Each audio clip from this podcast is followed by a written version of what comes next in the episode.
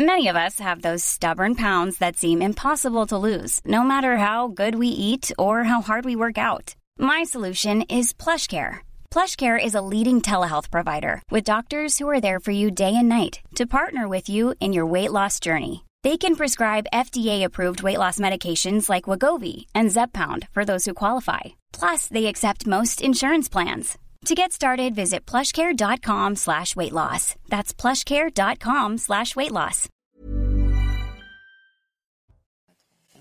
Bienvenue à tous, un mardi noir, mardi de blocage et de contestation contre la réforme des retraites. Alors au moment où le texte est en débat à l'Assemblée nationale, combien de Français vont descendre dans la rue.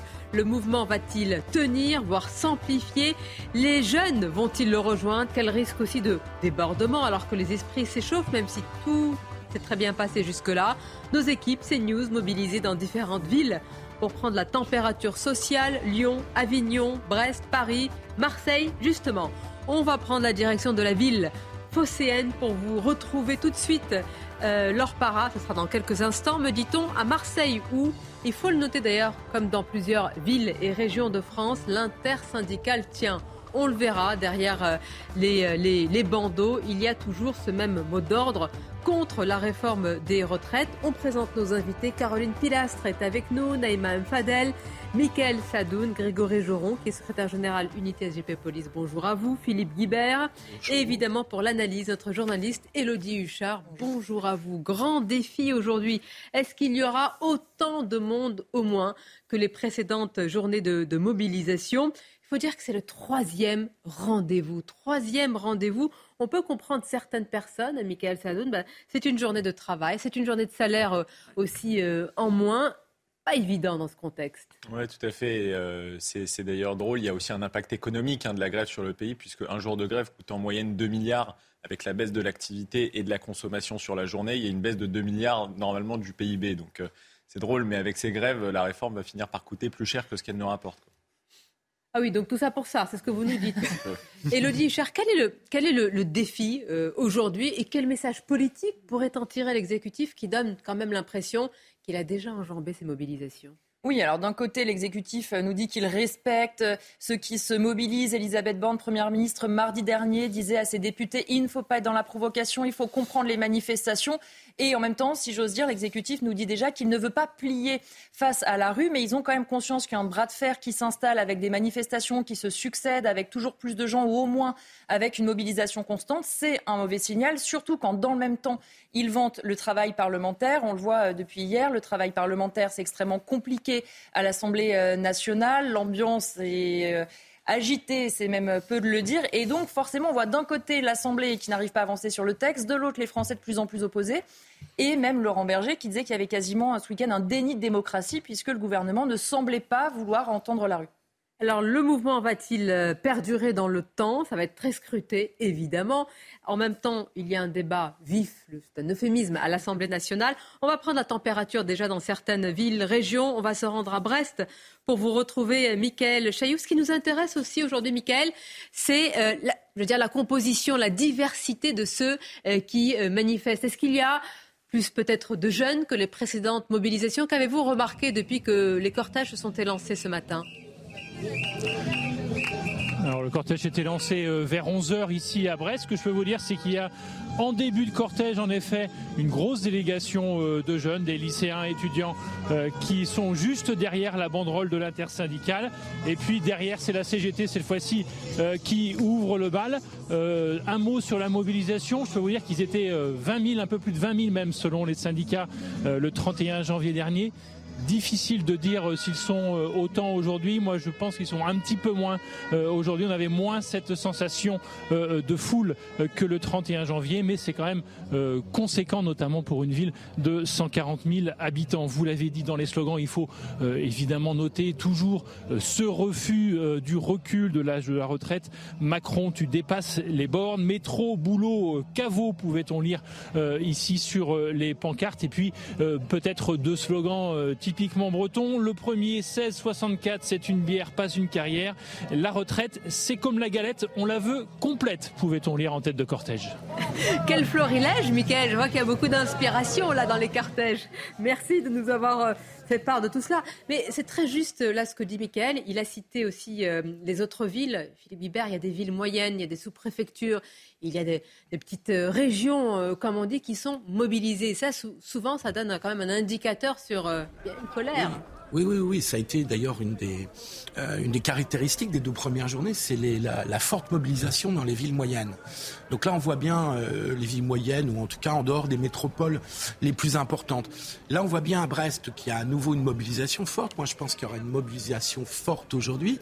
En revanche, ce sera peut-être difficile de faire autant que mardi dernier, euh, dans la mesure où pour un certain nombre de gens, enchaîner trois journées ou trois demi-journées de grève, ben, tout simplement, ça pose des problèmes de, fin de mois. Et d'ailleurs, déjà, les regards sont tournés vers samedi. On Exactement, va en parler. plus qu'il y a samedi, ah qui va être un enjeu important et où euh, c'est là que ça va être important. les, familles peuvent se mobiliser. donc, euh, donc peut-être qu'aujourd'hui, c'est une journée de transition vers la mobilisation de samedi. Avec un enjeu de sécurité aussi, on va en parler dans quelques instants avec vous, Grégory Joron, et avec vous tous, évidemment, de ce qui est en train de se passer. Nos équipes, comme on dit, mobilisées mais aussi il se passe évidemment beaucoup de choses. Et malheureusement, en actualité, c'est lourde.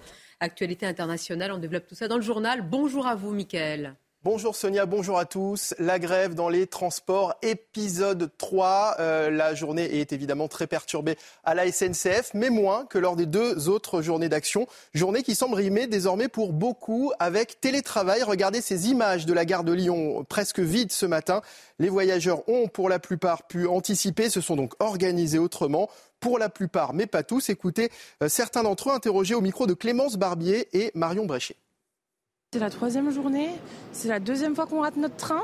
C'est quand, même, c'est quand même incroyable. On va pas passer la nuit à la gare pour essayer d'attraper son train. On va peut-être changer de gare. Je pense qu'on va partir à la gare de l'Est. J'ai dû changer mon billet de train. Il y a voilà, une heure à peu près d'écart avec le premier. Mais il faut que je vois euh, dans quelle mesure ils vont me rembourser le, le train précédent. J'imagine qu'il faut que je fasse une réclamation. Le Ouigo a été annulé.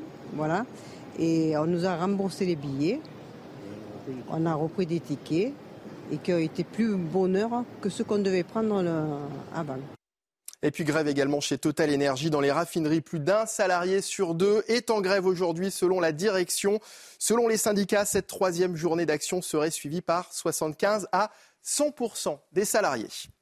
Dans l'actualité également, la suite du procès de la rue Erlanger à Paris. Il y a quatre ans, quasiment jour pour jour, l'incendie d'un immeuble du 16e arrondissement avait fait 10 euh, morts. Noémie Schulz, vous suivez ce procès pour CNews. Depuis hier, une femme est jugée devant la cour d'assises de Paris. Elle est suspectée d'avoir mis le feu en raison d'un différend avec un voisin. Noémie, sa famille était entendue ce matin.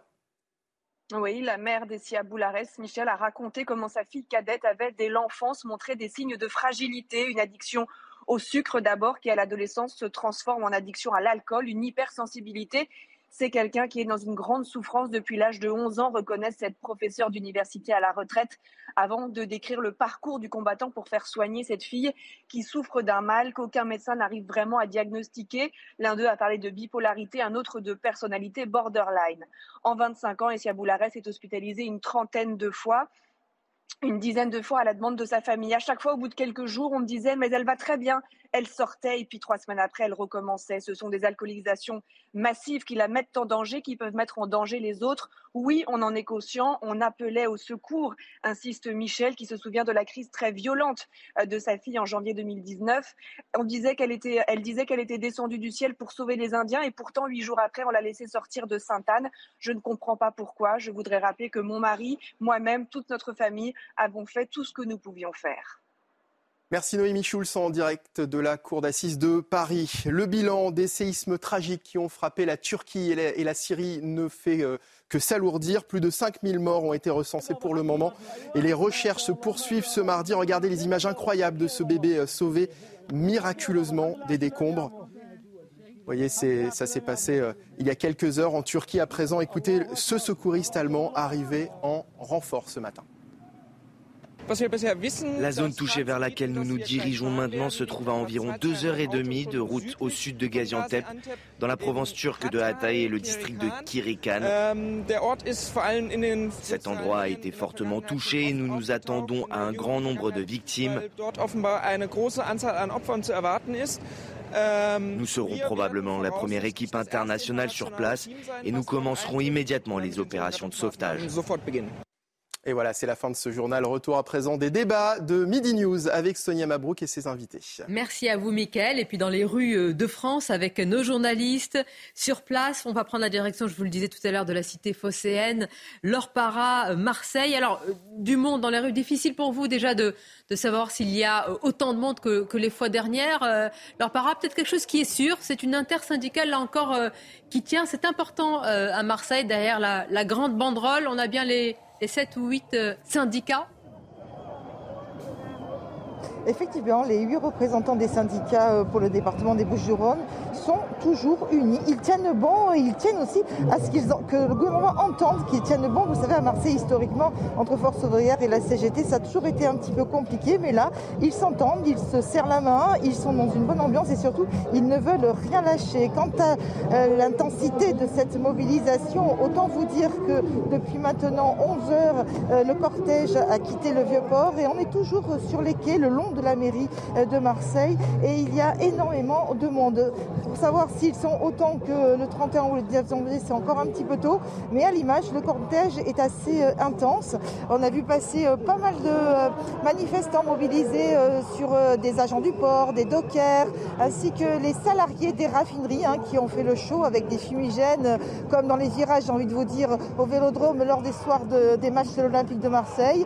Et ils sont visiblement, ils ont l'intention de se poursuivre. Alors ils savent que samedi pour la zone B, ça va être un petit peu plus difficile de mobiliser parce qu'ils euh, sont en vacances hein, à partir de samedi euh, dans les Bouches-du-Rhône, mais ils veulent faire et continuer à faire une démonstration de force et à cultiver ce rapport de force avec l'État parce que leur objectif est simple, le retrait de cette réforme des retraites qu'ils disent injuste. Merci beaucoup, Laure Para. On vous retrouvera tout à l'heure en direct depuis euh, Marseille. Alors, quel message pourrait euh, d'ailleurs euh, délivrer demain Naïma Fadel au gouvernement S'il y a un peu moins de monde, est-ce qu'il va commencer à dire regardez l'essoufflement d'un mouvement? Ou alors attention, prudence, ne pas se montrer méprisant? La provocation. c'est de la provocation. En fait, il y a deux choses. Moi, j'ai le sentiment que maintenant les gens sont complètement focalisés sur les 64 ans. Donc il n'y a même pas euh, de discussion, il n'y a même pas. Enfin, on, voit bien que les, que les, les, les, Français sont vraiment euh, euh, focalisés sur ça et qu'en fait, ils ne veulent même pas entendre les avancées qui ont été faites, notamment au, LR, parce qu'il faut dire qu'il y a eu quand même des, des, avancées, et on a le sentiment qu'on ne peut plus discuter du tout. Donc soit le gouvernement décide quand même de passer cette réforme, soit il la retire, ce qui est, me semble, Impossible. Impossible. Donc vous dites que tout ce qui est en train d'être fait, concession et ouverture, c'est pas entendu. Donc est-ce qu'on peut le dire aussi d'ailleurs euh, directement, franchement, que la bataille de l'opinion est perdue et que le gouvernement en a fait le deuil, selon vous Caroline Pilas. Ah mais moi j'en suis persuadée, c'est un rapport de force entre les manifestants et ceux d'ailleurs qui peuvent ou qui ne peuvent pas manifester, parce que quand on voit les enquêtes d'opinion, c'est une majorité des Français qui sont contre cette réforme. Pardon. Mais je pense, en dehors des 64 ans, de l'histoire des annuités, que c'est évidemment contre la Macronie, contre la politique de M. Macron et son gouvernement que tous ces gens manifestent aussi.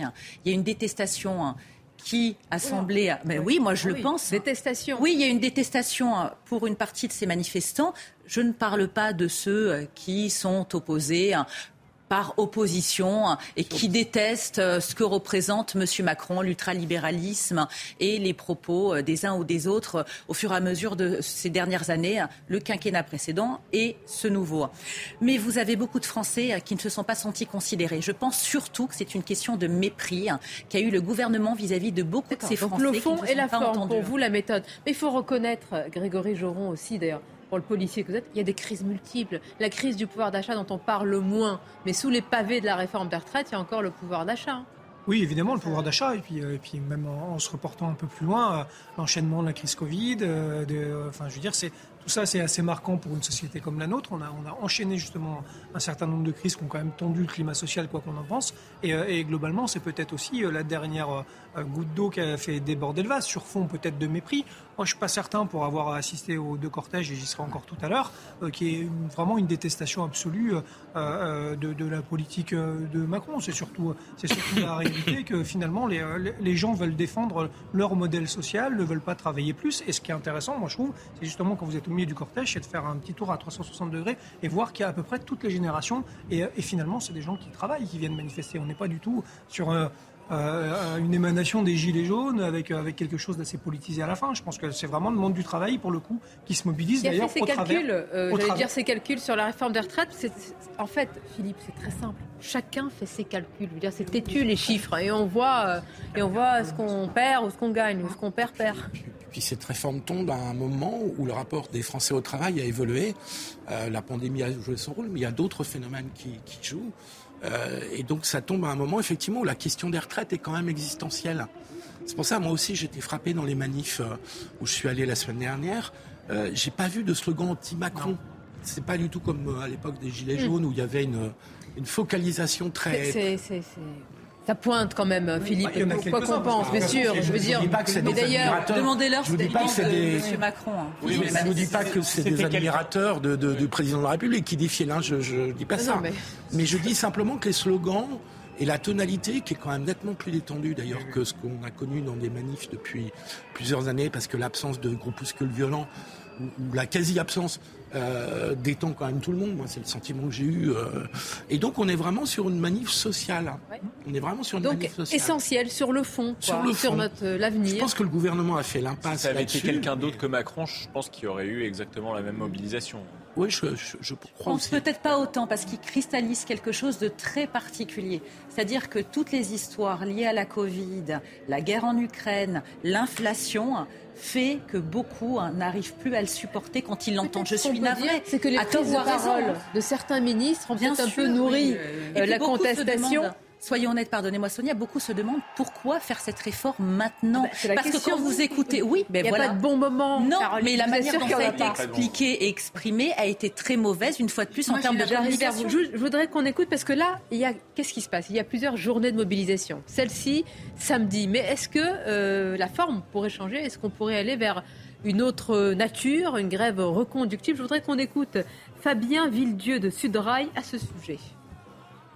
Pour l'instant, c'est vrai que la question de partir en grève reconductible à partir du 8 mars, pourquoi le 8 mars? D'abord parce que c'est un symbole, un petit clin d'œil, c'est la journée des droits des femmes, et par ailleurs c'est après les vacances scolaires, y compris ça pose une date suffisamment à l'avance pour qu'on puisse préparer la mobilisation, parce qu'une mobilisation euh, sur une grève reconductible, bah, ça se construit, il faut discuter avec les collègues, voilà, les gens ils risquent de perdre de l'argent sur plusieurs jours, donc ça se construit, donc ça ferait dans un mois, donc ça permettrait de poser ça dans le décor, y compris d'autres secteurs professionnels, parce que les cheminots tout seuls ne gagneront pas, et ça, voilà, ça donne du rythme et du souffle à la mobilisation et ça donne une perspective. Et je pense qu'il y a des chances, c'est pas encore tranché, mais il y a des chances quand même que Sudrail emporte cette question de la grève reconductible à partir du 8 mars. Ah, c'est une hypothèse. On va en parler. On est passé par Marseille, Brest. Je voudrais qu'on aille à Avignon. Stéphanie Rouquier est sur le pont. Elle est facile. Stéphanie, est-ce qu'il y a du monde? C'est la question qu'on va poser euh, là, forcément, après les premiers cortèges qui se sont élancés par rapport à, à la précédente journée de mobilisation.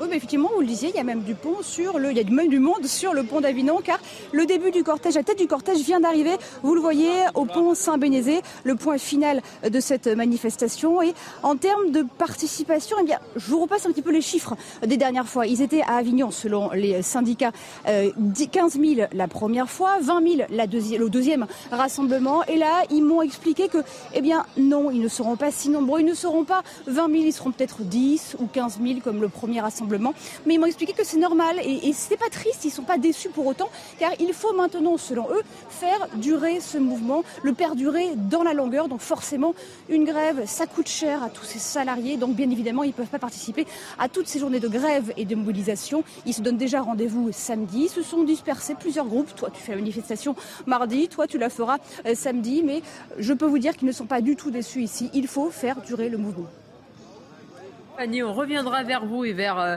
la belle ville euh, d'Avignon. Est-ce que Grégory Joron parlera tout à l'heure du dispositif de sécurité? Est-ce que samedi, pourrait y avoir euh, un autre type de, mobilisation, d'autres, déjà de fait, peut-être des familles aussi qui vont davantage descendre dans la rue? Oui, oui, je pense. Je pense que ça attirera une autre population, mais il y a à craindre aussi que ça attire un peu plus d'éléments ultra ou, radicaux, parce que là, on est en effet sur Paris, entre deux et trois sont annoncés, plutôt d'ultra-gauche et pas des black blocs, donc c'est quand même un peu différent. Euh, donc euh, je ne suis pas sûr qu'il y ait énormément de risques sur, sur, sur, sur, sur l'après-midi euh, qui, qui, va se passer tout à l'heure. Mais, mais par contre, samedi, forcément, il y a peut-être un peu plus d'attention sur, sur les éléments radicaux qui pourraient justement profiter en plus qu'il y ait une autre population un peu moins peut-être ordonnée, organisée que, que, celle qui est sous, qui est, qui est, qui est sous le, dire, la contrainte des services d'ordre des confs, est plutôt bien faite. Euh, euh, c'est ce qui craindre pour samedi, notamment sur Paris. Est-ce qu'on pourrait parler d'ores et déjà du dispositif actuel, peu ou prou? Non, je crois quasiment le même que la fois dernière. 11 000 policiers et gendarmes, 4 000 à Paris. 4 000 à Paris, 48 forces mobiles, ça fonctionne, oui, c'est euh, très bien fait. Les ordres sont donnés. Les ordres sont donnés, ça se passe bien parce que c'est plutôt bien fait en lien avec les services d'ordre des confédérations, je l'ai dit. Il y a même des cordes qui sont tirées autour des cortèges pour éviter qu'il y ait justement des pénétrations transversales d'éléments qui viendraient et qui veulent de toute façon venir noyauter les cortèges. Donc c'est très bien fait. Euh, il y a des, euh, il y a des euh, il y a des interlocuteurs de la préfecture de police dans chaque partie de cortège, extrêmement bien identifiés, qui viennent au contact. Donc il y a un vrai dialogue. je pense que c'est le plus important dans le maintien de l'ordre. On est dans la gestion de foule. Et ensuite, il y a une stratégie d'éloigner les éléments radicaux justement des cortèges euh, en les cristallisant sur les forces de, l'ordre. Que ne l'a-t-on fait avant et, de les attraper hein Avec le préfet de police euh, Laurent Nunez qui a la bonne méthode. Enfin, je le dis, j'espère qu'on ne va pas lui porter la poisse. C'est un ensemble, oui, parce qu'il n'y a que le préfet qui a changé hein, à la préfecture de police euh, et son cabinet. Après, ça reste le même directeur de l'ordre public et de la circulation. Donc, globalement. On va dire qu'on a tiré les leçons. Ben, moi, je, l'ai rencontré au mois de septembre euh, l'année dernière. Je lui ai demandé de remettre. Euh, euh, alors, je dis pas que ça vient de nous, mais globalement, je lui ai demandé de remettre un peu de, un peu de, un peu de sens à l'organisation des maintiens de l'ordre et à pas inverser les grilles de lecture, c'est-à-dire en première ligne chez les éléments lourds, les CRS, les, les escadrons de gendarmerie, les compagnies d'intervention. Ensuite, éventuellement, les braves ou, les bacs qui viennent en plus, mais c'est pas ces éléments-là qu'on met, qu'on met en gestion de foule et en première ligne. Moi, je voudrais juste rebondir, si vous me permettez, sur ce que disait tout à l'heure Caroline. Moi, pour rejoindre un petit peu euh, ce que vous disiez, Caroline, c'est que j'ai l'impression que vraiment cette euh, réforme des retraites cristallise les passions et qu'aujourd'hui, on n'a plus aucun discernement pour l'aborder, pour la comprendre. Moi, autour de moi, j'ai interrogé les gens, je vous assure, ce qu'ils s'arrêtent effectivement, comme on a dit, sur les 64 ans. Là, quand je vois des jeunes qui aujourd'hui, des jeunes étudiants qui ont 24, 25, 26 ans, on sait très bien qu'ils n'auront pas au-delà de 67 ans. Mais il faut dire qu'il faut la Oui, mais justement. Parce que le gouvernement a changé, a varié dans ses arguments. Exactement. Et c'est ça, effectivement. Ah c'est qu'on parler ce travail de, volonté d'expliquer, d'être pédagogue, etc. Non, mais ah, c'est la fameuse pédagogie. non, non, non, mais c'est important. Non, mais la Alors, on va, parler, on va parler de la concertation. Et moi, je sais que c'est important. C'est pire. Il y a deux mots à éviter pédagogie, euh, concertation. Sonia, je vous ai appelé Sonia. non, ce que je veux vous dire, Sonia, c'est que tout ce travail, en fait, ils se sont, pour rejoindre ce que vous disiez tout à l'heure, Caroline, à un moment laissant entendre qu'ils méprisaient.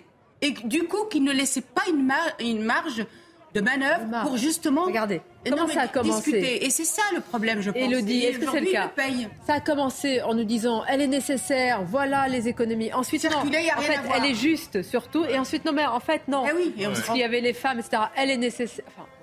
Pour finalement se rendre compte qu'elle n'était pas très juste et pas très sociale. Non, mais attendez, attendez, qu'Elodie nous fasse l'analyse. Non mais en fait, trop de pédagogie tue la pédagogie. C'est-à-dire qu'à force de mettre en place euh, des explications, on a l'impression qu'il y a au début une réforme et après on se dit en fait chaque Français a presque sa réforme des retraites, donc plus personne ne comprend rien. Quand on interroge les gens, personne ne comprend à quelle heure, à quel âge il va partir à la retraite. Et puis avec les négociations qu'il y a eu, quand il nous disait c'est l'équilibre du système qui est menacé. Mais finalement, comme on cède au LR, on va devoir trouver des milliards supplémentaires, mais c'est pas si grave parce qu'en fait, on va les trouver. À un moment donné, même le gouvernement s'y perd parce que quand ils donnent des gages aux républicains, ils en perdent dans leur propre majorité. Il y a un moment donné, c'est ce que disait d'ailleurs Elisabeth Borne aux républicains euh, mercredi dernier, on ne va pas sans cesse revoir le texte. On a l'impression qu'il y a autant de réformes des retraites que de jours qu'il y a dans la semaine en fait. Et, que de Français peut-être. On va et, que de Français. Une courte pause. On va revenir. C'est très intéressant. Vous voyez là, c'est Marseille. On sera à Brest, Avignon. Paris, évidemment, avec un tracé particulier. On va vous le détailler. Une courte pause et on se retrouve. Combien de monde y aura-t-il dans la rue? Troisième journée de mobilisation. On fera le décompte. Pour le moment, ce qui est important, c'est d'être dans les régions, de voir les arguments faut le dire, hein, qui sont les mêmes depuis le début de ce mouvement de contestation, notamment à Avignon. On va revenir vers vous, Stéphanie Rouquier. Vous êtes auprès d'un manifestant qui est chauffagiste de profession. Oui, effectivement, c'est un artisan chauffagiste. Il est à son compte, c'est un patron et ça fait trois fois qu'il vient ici manifester. Dites-moi, c'est un vrai manque à gagner pour vous? Oui, c'est un manque à gagner, mais je suis vraiment euh, opposé à, tout ce qui se passe aujourd'hui. J'en ai marre. Euh, ma compagne est enseignante. Euh, et je suis pas d'accord pour travailler autant. Et même si moi, en tant qu'artisan, j'aurais pas forcément euh, une retraite comme tout le monde, on va dire. Je suis contre, je veux, je veux, me, je veux m'opposer. Là, je suis vraiment, j'en ai, j'en ai marre. C'est un métier difficile pour vous? Oui, bien sûr. Tous les jours, euh, des chaudières, des pompes à chaleur, des panneaux solaires sur les toits, euh, dans les vides sanitaires. C'est juste inenvisageable de- d'envisager euh, de travailler jusqu'à 64 ans et même en tant que d'embaucher un salarié euh, de plus de 60 ans aujourd'hui, je ne sais pas comment c'est possible. Je ne peux pas l'envisager honnêtement. Parlez de vos salariés. Ils sont ici avec vous aujourd'hui Oui, j'ai un salarié qui est avec moi aujourd'hui. euh, et j'ai mon apprenti la dernière fois qui était là. Alors là, il est, à- il est à l'école, donc je préfère qu'il soit à l'école. Mais non, ouais, je, je les paye à venir s'ils le souhaitent, évidemment. Mais je les paye à venir s'ils le souhaitent. Vous les encouragez à venir manifester. Pas spécialement les encourager, mais s'ils veulent, euh, ils viennent et ils sont payés, euh, je les paye. Vous êtes prêts à durer comme ça Pardon Ah ouais, sans problème, je serai là samedi et je serai les, là les autres jours, je lâcherai pas. Je peux me le permettre, je le fais. Merci Laurent. Merci Stéphanie, très très intéressant. Là, le, le témoignage que vous nous donnez à, à voir et à écouter de cet euh, artisan chauffagiste à son compte, qui est prêt quand même à, à payer hein, donc euh, ses, ses- ses salariés pour qu'ils soient là, qui a un vrai manque à gagner pour lui. Et ça, j'en ai marre. J'en ai Oui, et marre. c'est des, des types de, de, de- de- de parcours et de profils Ah oui. qui ne, ne défilent pas euh, Oui, habituellement, qui ne manifestent pas. Les artisans, c'est pas ceux qu'on retrouve le plus dans les manifestations.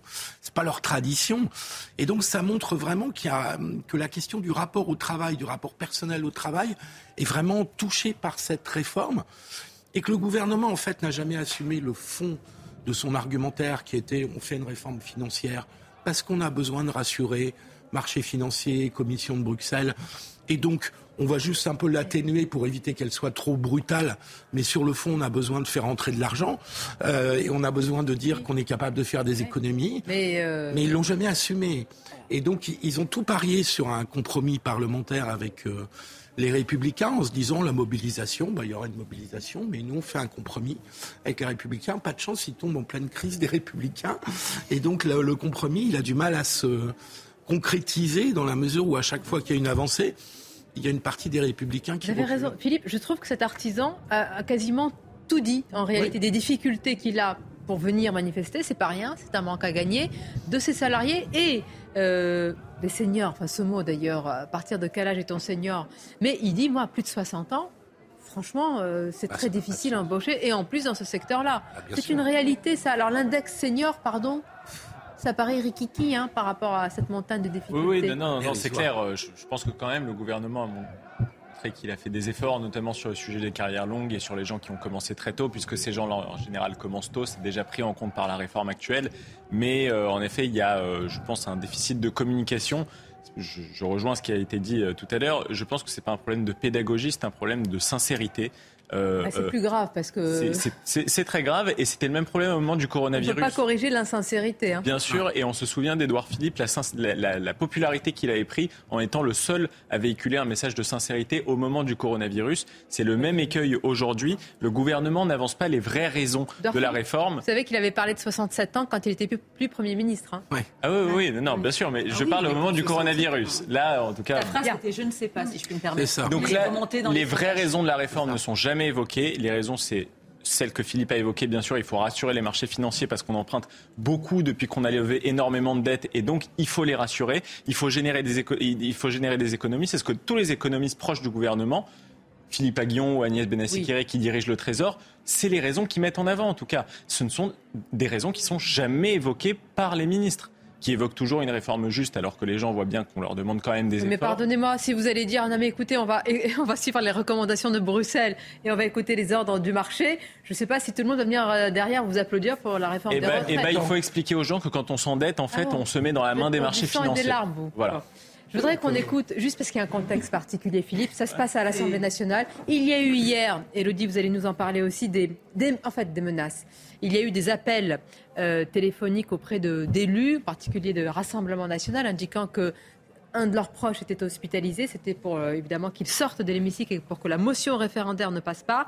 Yael Braun-Pivet, la présidente de l'Assemblée, s'est exprimée à ce sujet et aussi sur des dégradations qui ont, qui ont eu lieu, notamment euh, sur une statue devant le, Palais Bourbon. On l'écoute.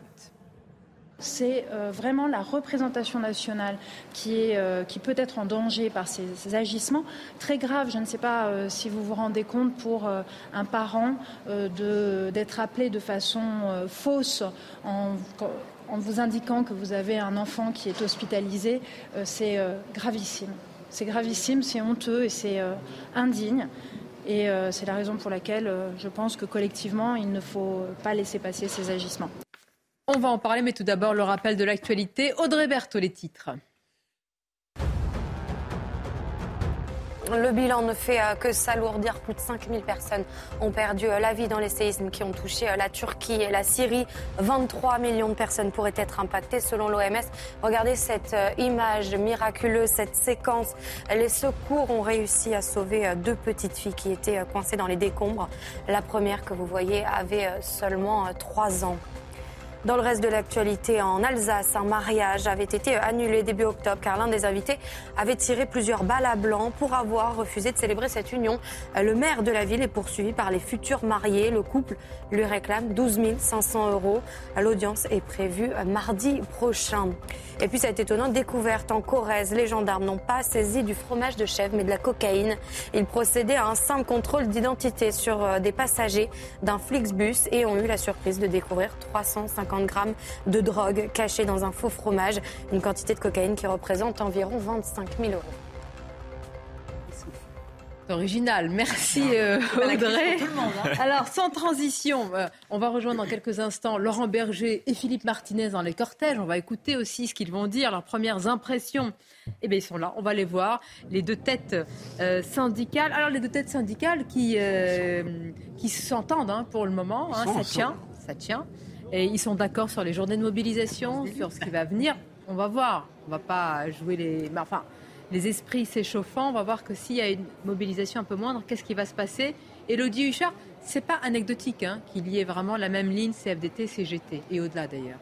Oui, et surtout, le gouvernement avait un peu l'espoir qu'il n'y ait pas justement cette union entre les syndicats. Ils espéraient, comme lors des précédentes mobilisations, qu'il y ait des syndicats qui soient finalement assez désunis, ce qui évidemment permet d'avoir des cortèges moins importants. Non seulement ils sont alignés, alors qu'on sait que d'habitude Laurent Berger est beaucoup plus prompt à s'entendre avec le gouvernement. Ça n'est pas du tout le cas euh, cette fois-ci. Et d'ailleurs, à intervalles assez réguliers, il tape fort sur le gouvernement. Je le disais tout à l'heure, il parle de déni de démocratie. Et puis forcément, ça permet d'avoir des cortèges beaucoup plus importants. Et on voit que la lutte euh, globale et ensemble, elle tient et elle tient aussi avec un certain nombre de partis euh, politiques, notamment l'ANUPS, etc., qui rejoint les cortèges.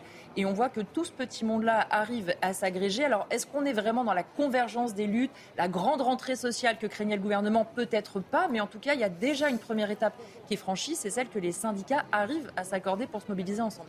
Avec Philippe Martinez qui a indiqué ce matin chez nos confrères euh, d'RTL qu'Emmanuel Macron, en, réalité, selon lui, euh, menait cette réforme pour lui-même, pour son ego, bah, donc c'est une réforme politique. Mais bon, moi je trouve, on, découvre euh, l'autre. Bah, qui ne l'a pas fait aussi un peu pour euh, soi en tant que président pour apparaître réformateur? un de ses rares engagements électoraux de premier tour.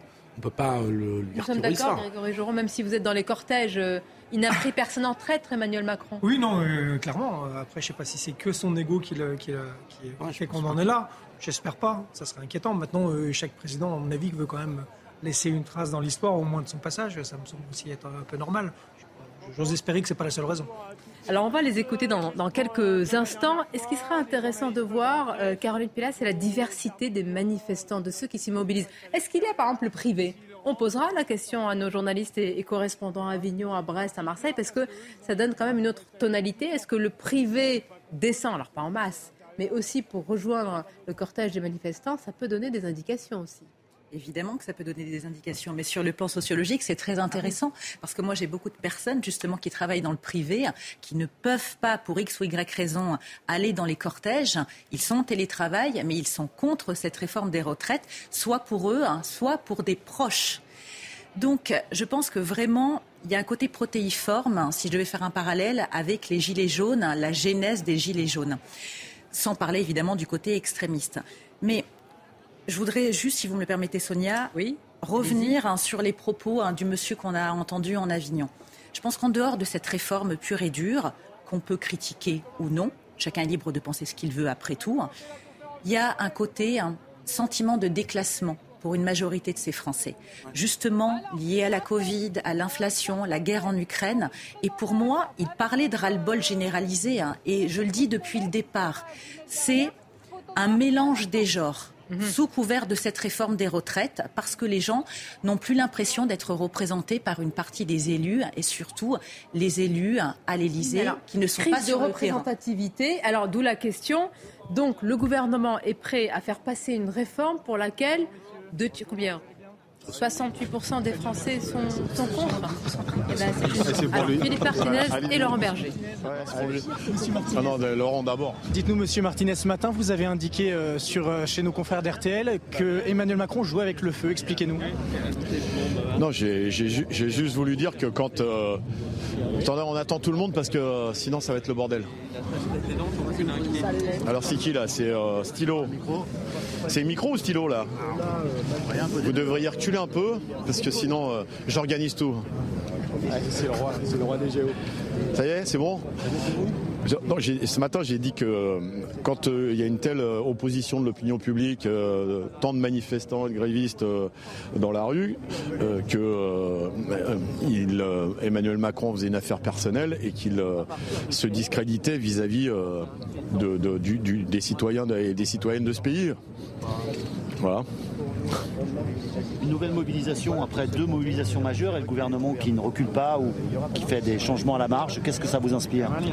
Bah, Ça nous inspire qu'il ne faut euh, pas lâcher. Euh, ce, que, je vois, c'est que euh, globalement, le, gouvernement essaye de faire peur. Alors qu'il annonçait une réforme de progrès, social et de justice sociale, il essaye de faire peur. chaque, chaque fois que j'entends un député de la majorité parler, on en est arrivé à 300 milliards de déficit. donc ils essayent de faire peur à l'opinion publique. Euh, pour l'instant, les, les, modifications sont, juste faites pour donner des gages à de potentiels euh, élus de droite qui pourraient voter cette réforme, mais ça ne change rien sur le fond, c'est du bricolage, et, ça, ne, ça ne remet pas en cause les injustices que génère cette loi. la Première ministre Elisabeth Borne a commencé à faire des concessions, ça ne vous suffit pas? Ce, ne sont pas des concessions, c'est du bricolage. Euh, ce que je, ce qu'on constate, c'est que la loi va continuer à pénaliser euh, les plus euh, faibles, euh, les, ceux qui ont des carrières incomplètes, les jeunes, les femmes notamment. donc, les, ce, qui est, ce qui est annoncé, hein, c'est pour l'instant, ce sont que des annonces. ça ne change en rien le fond de la réforme qui est injuste pour une très grande majorité du monde du travail. on ne discute pas en ce moment de cet article qui repousse l'âge légal à 64 ans. Et à la place, on a de la cacophonie et des milliers d'amendements qui sont déposés. Vous le regrettez? Écoutez, je suis, moi je suis pas un spécialiste des débats parlementaires, je ne connais pas les procédures. Ce que je regrette d'abord, c'est que le gouvernement et le président de la République, sur un texte aussi euh, important, aient limité le temps de débat. Ça, c'est euh, un problème. Ensuite, euh, je pense que il y a besoin sur un certain nombre de sujets qui un, que, le Parlement relaie ce, qui, ce que disent les salariés dans la rue. après, les formes du débat, c'est pour moi qui les maîtrise. C'est quoi la suite alors? Parce qu'on voit qu'il y a des mobilisations, vous serez peut-être encore très nombreux aujourd'hui, et on voit bien que le gouvernement, quoi qu'il en soit, il a un outil, le 49.3, pour faire passer cette réforme des retraites. Oui, bah, déjà pour, euh, pour une réforme qui est censée euh, améliorer la situation euh, du monde du travail, faire passer ça en 49.3, je ne pense pas que ça soit un signe de force de la part du gouvernement.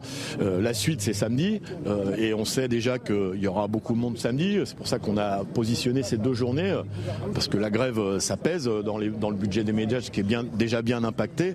Et, donc beaucoup de, gens que j'ai croisés me disent bon bah deux jours c'est beaucoup. Euh, qui me disent on viendra samedi. En tout cas les chiffres qu'on a dès, à présent des manifestations de ce matin montrent qu'on est euh, au moins au niveau du 19, euh, si ce n'est plus. Donc la mobilisation elle reste très importante. Le risque de, rapprocher les mobilisations, de les faire plus fréquentes, c'est pas qu'il y a un petit peu moins de monde et de, de donner l'image d'un essoufflement? Écoutez, pour l'instant c'est le gouvernement qui est essoufflé et qui cherche des arguments euh, pour essayer d'inverser la vapeur et ça marche pas beaucoup vu les sondages et vu les, gens qui sont dans la rue.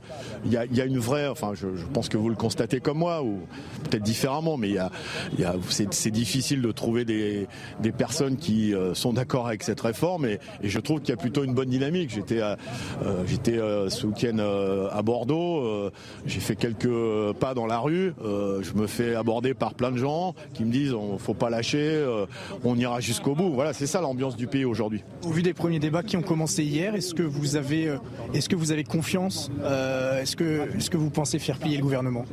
Non, mais les, débats de, l'Assemblée doivent être le relais des mobilisations dans la rue et de ce que vivent ce que vit le monde du travail.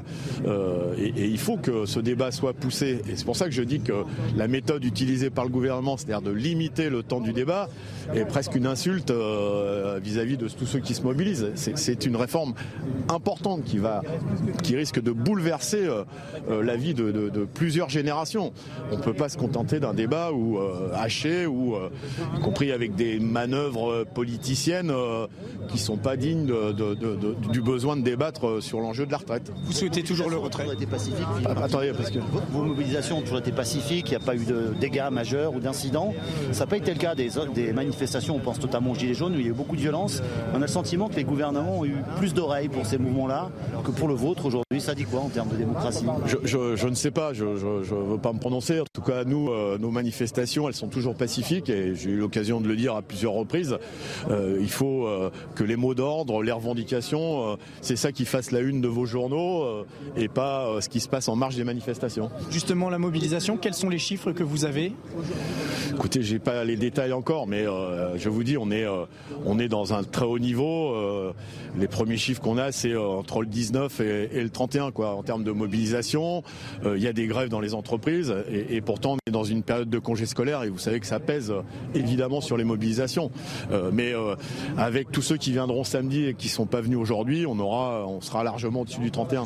les syndicats ont décidé d'épargner les Français lors de ce départ, de week-end de départ en vacances pour l'instant.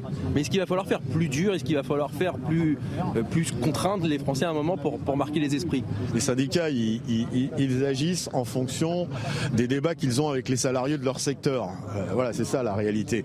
Euh, après, euh, tout dépend pas de nous.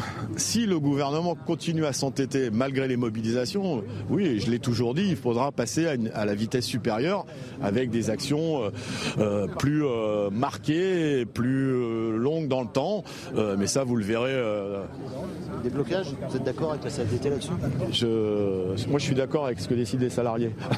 d'accord S'il y a des blocages, vous vous opposerez pas Il n'y a pas de blocage, il y a des grèves. Voilà. Quand, euh, je ne vais pas vous le répéter 105 fois, euh, quand euh, personne travaille dans une entreprise, vous, vous, appelez ça des blocages. Moi, j'appelle ça une, un arrêt de l'activité parce qu'il n'y a personne pour bosser. si si le gouvernement persiste à ne pas écouter, eh bien forcément, il faudra monter d'un cran. D'ailleurs, il y a des salariés qui nous le disent déjà. C'est-à-dire bah, Des grèves plus dures, plus dures, plus nombreuses, plus massives et reconductibles. Mais là, quand vous voyez que les gens ont du mal à se mobiliser, peut-être plus de mal que le samedi. Moi, je vois pas ça, moi. C'est pas plus dur, justement, pour des raisons financières, de se mobiliser dans la grève? Les gens sont, les gens sont mobilisés. C'est le troisième jour de grève euh, dans, en, l'espace de, 15 jours. Euh, et, je vous le dis, c'est pour ça qu'on a fait le choix aussi ensemble de, proposer euh, un samedi, parce qu'on écoute aussi ce que nous disent les gens. Puis on est, vous savez, on est dans les entreprises, on est dans la rue, on écoute, et on sait bien que quand on arrive pas à finir le mois avec la paye totale, et eh ben avec deux jours en moins, c'est encore plus dur. Vous avez dit qu'Emmanuel Macron avait un ego surdimensionné. Qu'est-ce que sa personnalité a à voir avec la réforme?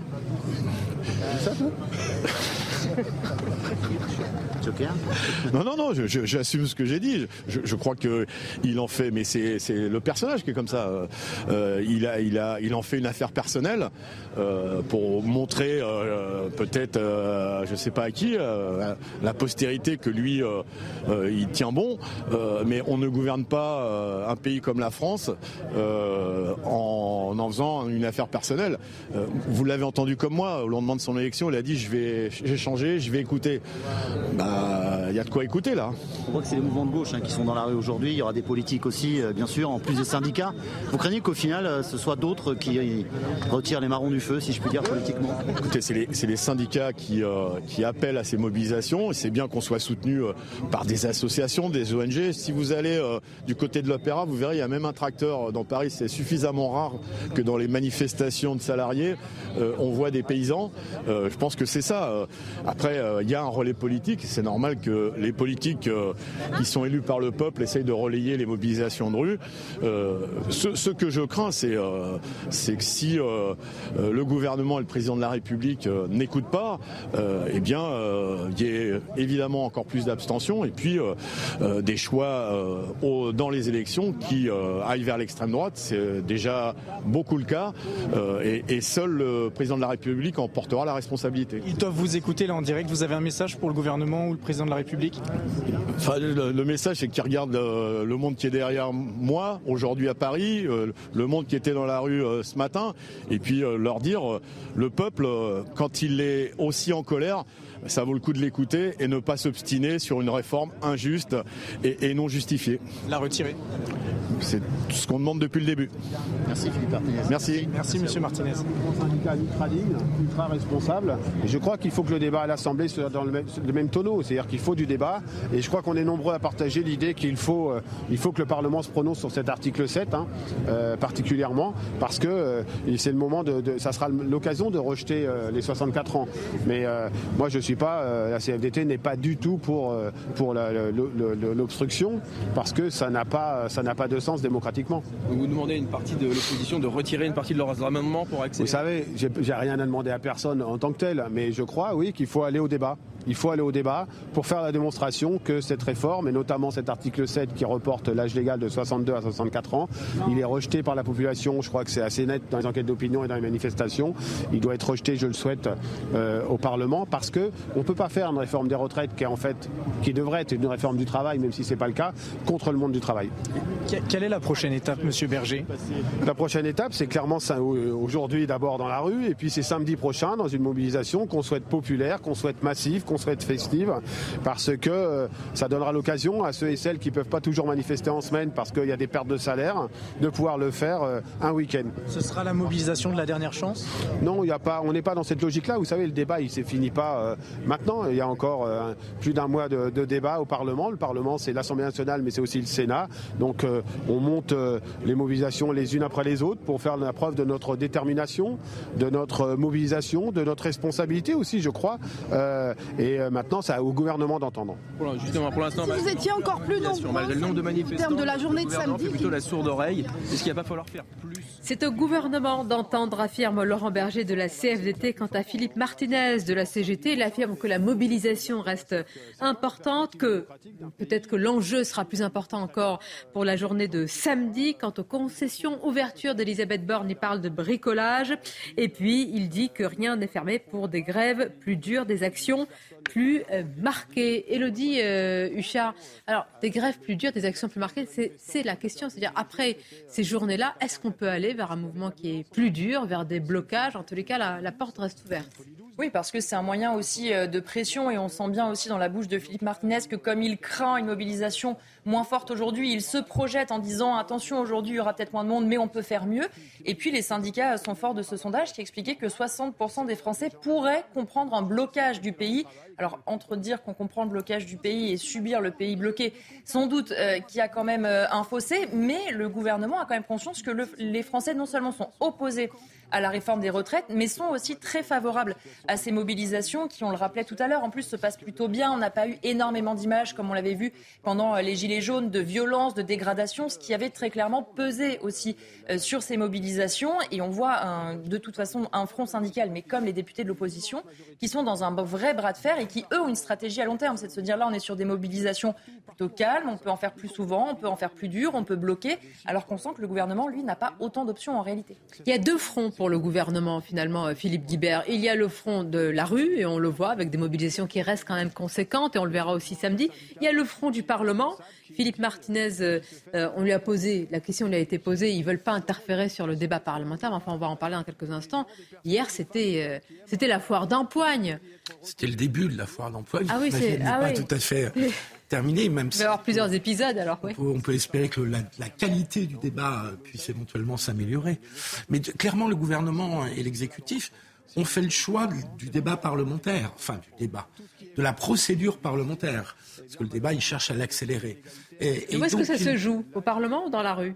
Bah, le, point de, le point de rencontre, c'est est-ce que des députés républicains et macronistes vont être influencés par ce qui se passe dans la rue, dans leur circonscription Est-ce que le week-end, ils se font assez agueuler Est-ce qu'ils pensent que s'ils revenaient devant les électeurs en ayant voté cette réforme de retraite, ils seraient renvoyés et battus par leurs propres électeurs? C'est ça le point de, le point de contact entre la rue et puis le Parlement.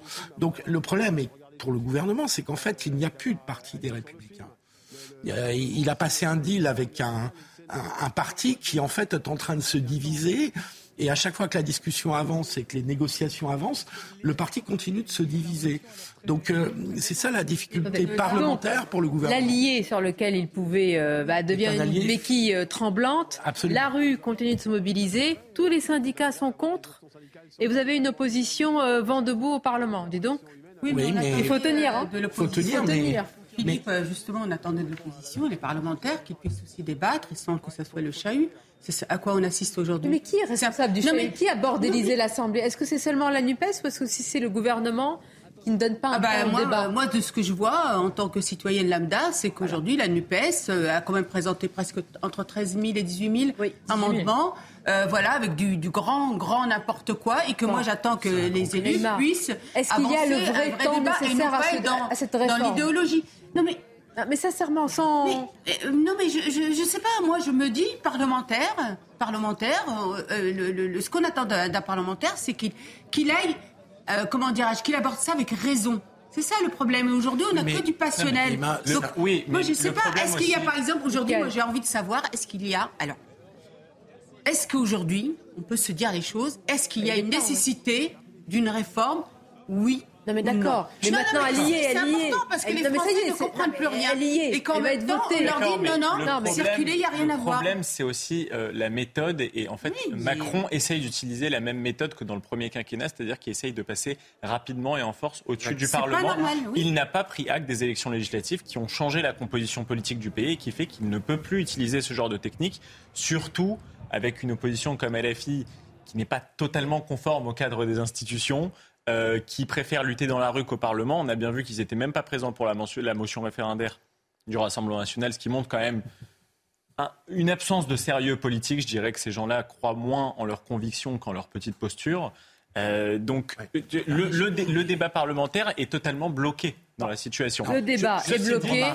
On, parlait tout à l'heure du gouvernement. Moi, je pense qu'il a beaucoup plus peur de ce qui se passe au Parlement de ce que de ce qui se passe dans la, rue. Il faut rappeler juste d'une phrase, l'obstruction parlementaire, elle existe en France depuis 40 ans, fin des années 50 ans, depuis la fin des années 70, et elle existe dans les, tous les parlements du monde. Mais le 49.3 aussi, dans ce cas-là, Philippe. Le 49.3 existe aussi, donc euh, c'est pas pour autant que c'est un bon outil. Oui, mais on est dans un système où le gouvernement va avancer vite, et donc un des moyens de l'opposition pour le ralentir, c'est l'obstruction. C'est triste, hein, j'aime pas l'obstruction mais c'est une réalité. Eh bien, je vais devoir en faire, puisque je vais lancer la publicité. ah bah non, c'est pas de l'obstruction, c'est doux en tous les cas.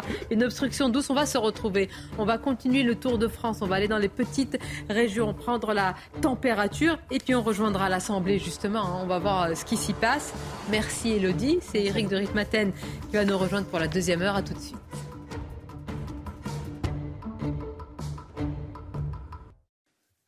Merci d'être avec nous un mardi noir, mardi de contestation contre la réforme des retraites, acte 3. Alors combien de monde dans la rue? C'est conséquent, le mouvement perdure, peut-être moins de monde, notamment en région. On verra aussi avec la mobilisation parisienne qui s'élancera et le cortège à partir de 14h. Nous serons dans quelques instants dans la capitale avec Augustin Donadieu, à l'Assemblée nationale avec Gauthier Lebret, avec Mickaël Chailloux à Brest. Mais pour l'instant, nous sommes ici en studio avec Mickaël Dorian pour le journal. Bonjour Sonia, bonjour à tous. La grève dans les transports, épisode 3. Le trafic est encore une fois très perturbé à la SNCF, mais moins, semble-t-il, que lors des deux précédentes journées d'action. Regardez les derniers chiffres des syndicats qui parlent de 25% de grévistes aujourd'hui contre 36% le 31 janvier et 46% le 19. Les syndicats, les syndicats qui ont proposé ce matin l'idée d'une grève reconductible à compter du 8 mars. Les précisions, Gare de Lyon avec Clémence Barbier. À la gare de Lyon, les syndicats de cheminots ont évoqué la possibilité d'une grève reconductible à partir du 8 mars. Aucun vote n'a été fait aujourd'hui. Pour les syndicats de Sudra et conserver l'opinion publique en leur faveur est primordial. Voilà pourquoi cette éventualité d'une grève reconductible après les vacances scolaires a été évoquée. Les syndicats se sont accordés sur cette stratégie, hein, l'urgence d'une mobilisation massive et particulièrement ce samedi. Il faut qu'il y ait une déferlante et donc pas de problème de transport. On veut une manifestation populaire en famille partout en France, affirmaient les syndicats. Pour la CGT, le gouvernement, inflexible pour le moment, finira par céder face à la pression de la rue. Demain, une nouvelle assemblée générale aura lieu pour affiner la stratégie des syndicats de cheminots dans les prochaines semaines. Dans le reste de l'actualité, une des portes de l'Assemblée nationale a été taguée. C'est le cas également d'une statue située à quelques pas de l'hémicycle place du Palais Bourbon avec cette inscription 60 ans, un acte revendiqué par le groupe de militants écologistes Attaque et dénoncé tout à l'heure par la présidente de l'Assemblée nationale, Yael Braun-Pivet. À Toulon, deux hommes ont été euh, placés en garde à vue après avoir violemment agressé euh, trois policiers. Ça s'est passé samedi soir. Les policiers qui n'étaient pas en service sortaient d'un bar quand ils ont été interpellés par un groupe d'individus. Ils les ont frappés à coups de bouteilles et de ceinture. Un des agents s'est vu prescrire 30 jours d'ITT. 10 jours pour les deux autres. Écoutez le secrétaire national unité SGP Police, Bruno Bartocchetti. Ils ont été pris à partie, mais très violemment, très violemment, puisqu'on a trois policiers euh, très sérieusement blessés, euh, deux avec 10 jours d'ITT et le troisième avec, à ma connaissance, 30 jours d'ITT, ce qui est énorme. Donc ça, démontre la violence avec laquelle ils ont été pris à partie. Euh, ils ont été pris euh, à partie avec des, bouteilles, des, des, coups de ceinture, et vous imaginez ce que, ça peut donner lorsque vous avez une dizaine d'individus autour de trois policiers hors service, sans armes, sans, sans moyens de défense, bien évidemment. Et puis les recherches se poursuivent en Turquie et en Syrie pour tenter de retrouver des survivants après le séisme, les séismes qui ont fait plus de 5000 morts. Regardez ces images, deux petites filles sauvées miraculeusement des décombres tout à l'heure. Alors que ce matin, un groupe de secouristes français a atterri, ça y est, en Turquie pour venir en aide aux équipes de sauveteurs sur place. Voilà, c'est la fin de ce journal. Les débats euh, se poursuivent dans Midi News avec Sonia Mabrouk et ses invités. Merci, Mickaël. Évidemment, on a euh, dépensé, faut-il le rappeler, pour les peuples turcs, pour les peuples syriens, avec euh, ces images. Forcément, quand vous voyez un sauvetage, même s'il y a un bilan qui est dévastateur, c'est toujours une lueur d'espoir dans un tableau aussi euh, noir et, dévastateur. On en revient à l'actualité sociale qui est la nôtre, actualité politique également. Nous serons à l'Assemblée dans quelques instants. Pour l'heure, on va continuer à prendre la température sociale dans les, dans les rues de France et dans les villes. La capitale. Nous sommes avec Augustin Donadieu à Paris. Augustin qui est boulevard des Italiens. Les cortèges, euh, bah, voilà, ils sont déjà là. Officiellement, tout va s'élancer vers 14h. Euh, Augustin, je vais donner quelques chiffres. À Toulouse, c'est 80 000 manifestants selon les syndicats. À Avignon, 20 000. On verra ce qu'il en sera euh, à Paris. Mais quel est le, le contexte et le climat autour de vous pour le moment? Lecture dans le TGV. Eh bien, ce qu'on peut dire, Sonia, c'est qu'effectivement, les syndicats sont déterminés et motivés pour cette troisième journée de mobilisation. Philippe Martinez et Laurent Berger, vous les avez entendus sur euh, notre antenne, ils ont répété vouloir poursuivre ce mouvement jusqu'au retrait de la réforme. Ils préviennent, si le gouvernement n'écoute pas la rue, ils appelleront à l'intensification du mouvement et à la multiplication euh, des grèves dans tous les secteurs au travers, euh, à travers le, le pays, même si cela pouvait eh bien, engendrer des blocages. Alors pour l'heure, le cortège que vous voyez sur ces images de, Charles Pousseau euh, va s'élancer à 14h de la place de l'Opéra en direction euh, de la Bastille et on attend plusieurs milliers euh, de, manifestants. Vous avez rappelé ces chiffres, Philippe Martinez nous les a confirmés tout à l'heure. Les premiers chiffres font état d'une mobilisation similaire à celle du 19 janvier partout, en France, mais dans les têtes, ici, évidemment, la mobilisation d'aujourd'hui, mais également le point d'orgue, c'est cette mobilisation de samedi prochain que les syndicats souhaitent massive. Merci à vous, Augustin. On vous retrouve euh, tout à l'heure avec un tracé parisien, Grégory Jean, qui va être euh, très scruté. Un cortège qui s'élancera à partir de 14h. Place de l'Opéra, euh, République, Bastille. classique Rien de plus? Non, non, pas, d'inquiétude particulière? Non plus. encore une fois, on va revenir à la stratégie qui est posée, qui me semble être la bonne. un gros service d'ordre, on l'a vu déjà, qui était, qui était en place là tout à l'heure avec avec les cordes pour vraiment faire en sorte de ne pas avoir justement de, de, gens qui essayent de pénétrer par les côtés, donc ça c'est très bien, et, globalement des positionnements de forces de l'ordre qui sont un peu éloignés des cortèges, qui me semble aussi être intéressant en termes de stratégie. Elles peuvent soit attirer les éléments ultra qui n'arrivent pas à aller dans les cortèges, et du coup ça facilite la manœuvre policière et, et on ne se trompe pas de cible et c'est très bien comme ça. Et les policiers qui seront aussi parmi les manifestants. Et on y sera évidemment comme les, comme les, deux, les, les, deux, les, deux, les deux dernières journées euh, avec euh, de nombreux policiers euh, dans tous les cortèges de France. Je reçois déjà des photos de Lyon, etc. où il y a des policiers dans les cortèges aussi. Et où il y a du monde. Hein. Toulouse, 80 000, Marseille, 180 000, Avignon, 20 000. Ce sont les chiffres à l'heure actuelle des syndicats. Je salue Éric de Ritmaten qui est avec nous avec nos invités. On va prendre la direction bah, de l'Assemblée nationale où on retrouve notre journaliste euh, Gauthier euh. Gauthier, il y, a, il y a deux actualités. En tous les cas, il y a d'abord ce qui s'est passé hier et l'image qu'a donné le Parlement. Alors au choix, certains ont dit cours de récré, d'autres ont dit ZAD. Enfin bref, c'est pas très reluisant. Oui, alors d'abord, effectivement, il y a la bataille entre la NUPES et le Rassemblement national pour prendre le leadership de la contestation à cette euh, réforme des retraites. C'est vrai que ces derniers jours, on avait entendu moins le Rassemblement national que la France insoumise, puisque le Rassemblement national ne fait pas d'obstruction et n'est pas non plus euh, dans la rue. Euh, les syndicats l'ont dit plusieurs fois. Marine Le Pen et ses députés ne sont pas les bienvenus. Alors après, est-ce que le spectacle offert hier par la NUPES va jouer contre eux? Trop tôt pour le dire. Les députés de la NUPES vous répondraient que lors des dernières élections législatives partielle. Ils ont gagné un député quand le Rassemblement euh, national, lui, en a perdu un. Et puis, il y a un climat de tension euh, vraiment très important ici à l'Assemblée avec trois exemples que je prendrai. Déjà, euh, les trois députés RN femmes qui ont reçu des messages vocaux anonymes hier sur leur téléphone portable leur disant qu'un proche était à l'hôpital. C'était complètement faux. L'objectif, selon le Rassemblement national, c'était de leur faire quitter l'hémicycle parce qu'il fallait bien que les, députés signataires de la motion référendaire qui demande donc un référendum soit présent dans l'hémicycle pour, eh bien, pour que les députés puissent en débattre. Donc si euh, ces députés quittaient l'hémicycle, la motion référendaire du RN tombait et impossible d'en euh, débattre. Donc Marine Le Pen a même dit qu'elle en avait euh, récupéré une par la Manche. Ensuite, il y a une députée Renaissance, la présidente de la commission des affaires sociales. C'est là que se sont tenus les débats la semaine dernière sur la réforme des retraites. Donc c'est un personnage central dans cette réforme des retraites qui a reçu dans sa permanence une lettre anonyme avec de la poudre, dit-elle, menaçant sa Et puis troisième point, ce qui s'est passé ce matin, le groupe Écolo Attaque qui a tagué avec 60 ans, puisqu'ils veulent une réforme des retraites à 60 ans et non à 64, ils ont tagué la porte de l'Assemblée nationale ainsi qu'une statue qui se trouve à quelques mètres de l'hémicycle. C'est dans ce contexte que Yael Braun-Privet a donc pris la parole euh, ce matin pour dire notamment eh que ces militants d'attaque avaient été euh, interceptés et arrêtés par les forces de l'ordre et pour dire son soutien aux députés euh, menacés, que ce soit les députés du RN ou de la majorité. Merci beaucoup euh, Gauthier Lebret en direct et en duplex de l'Assemblée nationale. On continue notre euh, tour de France. Je vous propose d'aller, euh, si vous êtes d'accord, à Brest. Allons-y, on va retrouver Mickaël. Pardonnez-moi Tonnerre de Brest. Oh, hein. vous allez lui trouver quelque chose pour chaque ville Ça va être intéressant. je peux essayer. Je peux Mickaël Chaillot qui est accompagné d'une aide-soignante. alors, très intéressant, touché au premier plan par, par les conséquences de la réforme, Mickaël. Mm, bah oui, vous le voyez, c'est écrit euh, sous le switcher de, Sylvie, 1961.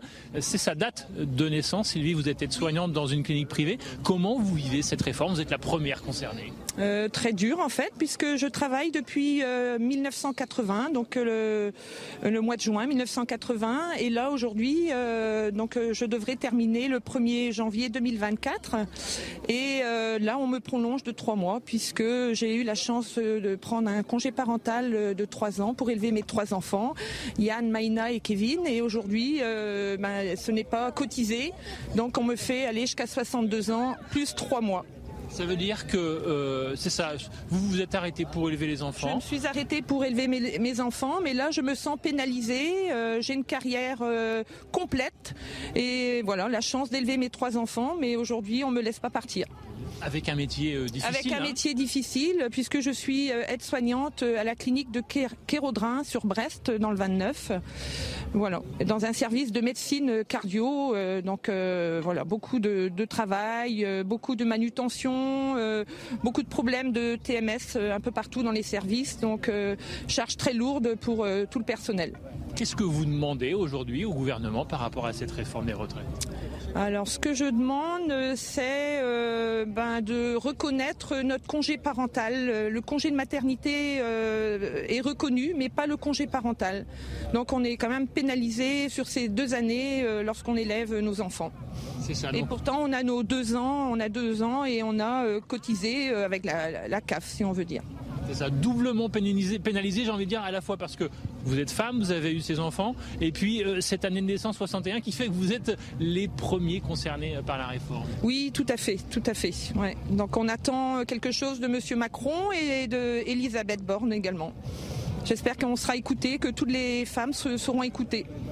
Merci euh, Sylvie, Sylvie donc qui est à la CFDT, ça se voit de la tête aux pieds, euh, j'ai envie de dire tout en couleur, le, orange de, ce syndicat ici à Brest, où euh, bah, la manifestation est en train de se, se terminer en ce moment même et tout le monde s'est donné rendez-vous samedi prochain à 14h30. Sylvie sera là, elle a fait toutes les manifs depuis le début. Tout à fait. Merci à vous. Merci Mickaël. avec le sourire, Sylvie, on a bien compris, CFDT et 1900. 61. Vous réagirez, réagirez pardonnez-moi Eric Durek Matin, sur les arguments mis en avant par euh, Sylvie. Le temps d'aller pour nous euh, vers Olivier Madigny. Alors, Olivier est euh, à Lyon, là encore, c'est important. Ville importante pour prendre la, température sociale. Olivier, difficile hein, à l'heure actuelle de savoir s'il y a plus ou autant de monde que, que la fois dernière. Quel est le, le climat, le contexte social autour de vous? Écoutez, oui, effectivement, euh, pour l'instant, nous n'avons pas d'indication euh, concernant les chiffres euh, de manifestants. Il faut savoir que Lyon est en pleine vacances scolaires, donc ça peut jouer sur la mobilisation aujourd'hui à Lyon. En tout cas, le cortège est parti il y a environ une demi-heure sur un parcours extrêmement classique à Lyon dans quelques instants, Olivier, euh, justement, euh, à Lyon. Mais Eric, justement, sur euh, Sylvie, cette aide soignante qui a répondu à, à Michael, et les arguments qu'elle a mis en avant. Oui, que le congé maternité soit pris en compte, ça c'est normal. Et je ne comprends même pas que ce ne soit pas encore fait, puisque comme ces femmes eh vont travailler deux ans de plus, théoriquement, enfin si on prend la, la réforme, elles vont perdre le bénéfice des trimestres qu'elles ont eu grâce à la maternité, puisque c'est décalé de deux ans. Et puis, il faut trois mois pour avoir ce trimestre en plus. Donc, euh, souvent, vous voyez, il y a des carrières hachées. Donc, oui, elles sont perdantes, les femmes. Donc là, il faut résoudre ça. Deuxièmement, elle dit, je vais travailler deux mois de plus. Bon, euh, trois mois, elle a dit, trois mois de plus, bon, c'est pas euh, la mort, si je puis me permettre. Mais simplement, alors je dirais une chose quand même.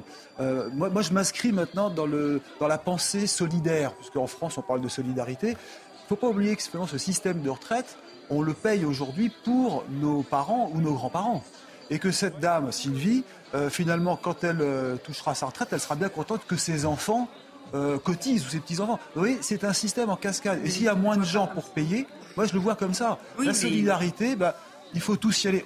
Si on vous demande de travailler plus, c'est certain que pour, beaucoup de gens, c'est pas drôle, c'est pas un plaisir. Quand on vous dit qu'il faut que tu travailles plus, euh, on l'a dit quand on était à l'école, il faut que tu travailles plus pour la faire. Hein. Non, mais pour vous, je suis sûr que c'est un plaisir. Oui, mais moi, comme aide-soignante, mais alors Sonia, aide-soignante à l'hôpital, attendez, je vous assure que c'est pas une Mais alors attendez, vous me permettez de dire quelques mots?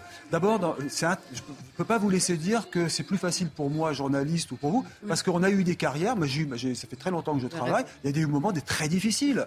Quand j'étais journaliste à Europe 1, c'était les nuits entières qu'on passait sur place. Il n'y avait, pas, avait pas de nuit, on était d'alerte à l'époque. On avait l'Eurosignal, on vous appelait à 3 h du matin. Euh, ça, c'était dur. Bon, on s'en plaint pas. Donc, après, deuxièmement, il y a la formation. Et moi, quand on n'aime plus son métier ou qu'on est moins dans son métier, il faut oser changer. Alors, la dame, elle est soignante, c'est sûr que c'est moins facile. Mais la dernière fois, on avait une euh, pouponnière. 50, 50, attendez, c'est intéressant aussi d'entendre des arguments d'Éric. Sinon, vous êtes victime. Vous êtes victime. Euh, surtout, ne pas. Euh, il ne faut pas subir. C'est De Gaulle.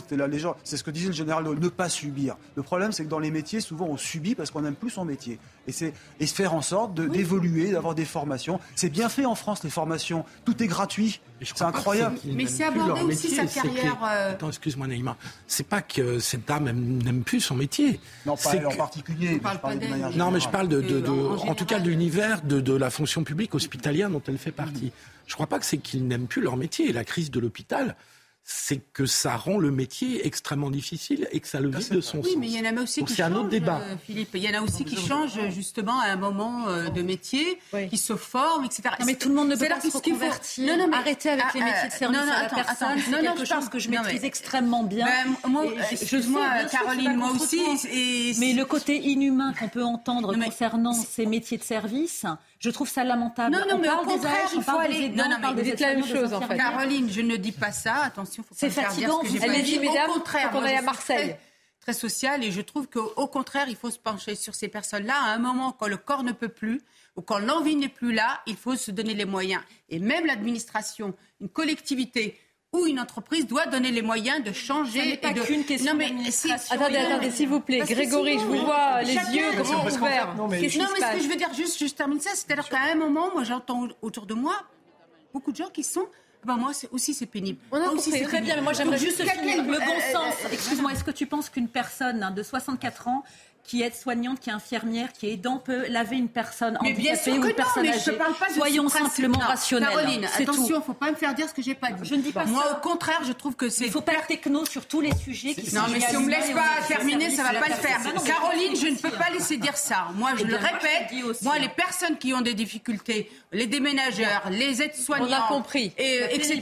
La pénibilité, il faut tenir compte. Les maçons, il faut tenir compte. Elle en Par parle. Naïma Fadel, Caroline personne ne vous entend. Là, c'est inaudible. parce que je Elle en a pas, parlé du euh, monde du travail. Rachel Keke, dans Je la, l'Assemblée. je la euh, rejoins, elle a eu raison. Attendez, on va l'écouter et vous allez en parler, puis on va aller vers Marseille. On l'écoute, Rachel Keke, députée. Vous ne comprenez pas à quel point il y a des métiers difficiles. Vous ne comprenez pas ceux qui disent avoir mal au dos au réveil. Vous ne comprenez pas parce que vous prenez ceux qui prennent des médicaments pour pouvoir tenir au travail. Vous ne comprenez pas parce que vous ne le vivez pas. À tous les ministres et les députés qui sont favorables pour faire travailler les gens jusqu'à 64 ans, qui d'entre vous a déjà fait un métier pénible? Qui d'entre vous peut lever la main et dire, moi aujourd'hui, j'ai dû pousser des chariots avec 52 kilos de ciment. J'ai dû m'occuper de 20 personnes âgées. J'ai dû répéter mille fois le même geste en une seule journée. Qui peut lever la main? Personne. Alors je vous le dis de manière très sincère, vous n'avez pas le droit de mettre en genoux les gens qui tiennent la France debout.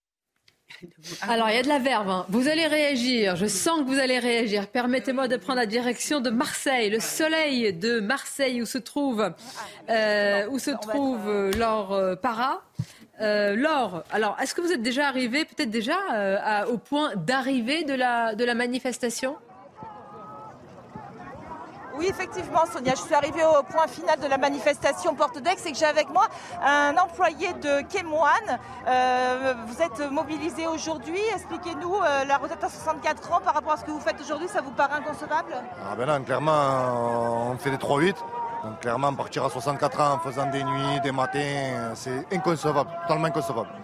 Et euh, vous, avez- vous pensez qu'à force de battre le pavé, vous pouvez faire bouger les lignes du gouvernement Bah écoutez, oui, oui, on va, on, va, on va faire reculer ce gouvernement et on veut faire reculer ce gouvernement en tout cas. Quoi qu'il en soit, euh, il faut qu'on soit mobilisé, il faut qu'il y ait de plus en plus de monde qui vienne manifester avec nous et clairement, on arrivera à le faire reculer. Et Kémoine, c'est beaucoup de salariés? C'est euh, Force, c'est 300, à peu près 350 salariés et en tout, sur tout le groupe, on a à peu près 1300 salariés. Et vous étiez beaucoup mobilisés aujourd'hui? Oui, il y en avait pas mal, il y en avait quelques-uns et euh, on sait qu'on a des collègues qui sont dans notre ville comme Lyon, euh, il y a pas, il y a Et pas samedi pour recommencer? Et samedi, on, on recommence. On a un appel à la grève pour samedi encore aussi, donc on continue. Et on continuera tant que le gouvernement ne reculera pas. Et juste, euh, Sonia, je rajouterais que par rapport au- à l'appel à la grève, hein, euh, certains euh, secteurs comme la pétrochimie ou encore l'énergie euh, appellent à une grève reconductible, hein, c'est-à-dire ne pas reprendre le travail demain. Par, par exemple, pour la raffinerie euh, de la Med euh, près de Fos-sur-Mer, euh, ils disent que rien ne rentrera et rien ne sortira euh, s'ils font une grève reconductible au moins jusqu'à demain. Eh bien voilà, euh, c'est dit. Merci beaucoup. Merci euh, à vous. On vous retrouve tout à l'heure. Euh, Laure, Philippe Martinez avait évoqué hein, l'hypothèse. euh, Alors, a-t-il dit Il a dit, il a dit précisément des grèves plus dures, des actions plus marquées. Bon, je reviens sur Rachel Kiki. Bon. Euh, Moi, parfois, quand on a des responsables politiques qu'on interroge le matin, moi, je leur demande qu'est-ce que, euh, dans quelle entreprise vous avez travaillé? Bon. ça arrive euh, assez souvent qu'on me dise mais non, je ne suis pas passé par une entreprise ou alors ça fait très très longtemps. Donc quand même, leur, euh, j'allais dire, expérience du monde de travail, elle est limitée. Parfois, ça veut dire qu'ils ne veut pas dire qu'ils travaillent pas au gouvernement. Non mais c'est vrai, Michael. Dans, dans, les, dans, dans, les, très grandes boîtes, franchement, c'est presque aussi stagnant que dans les grandes administrations.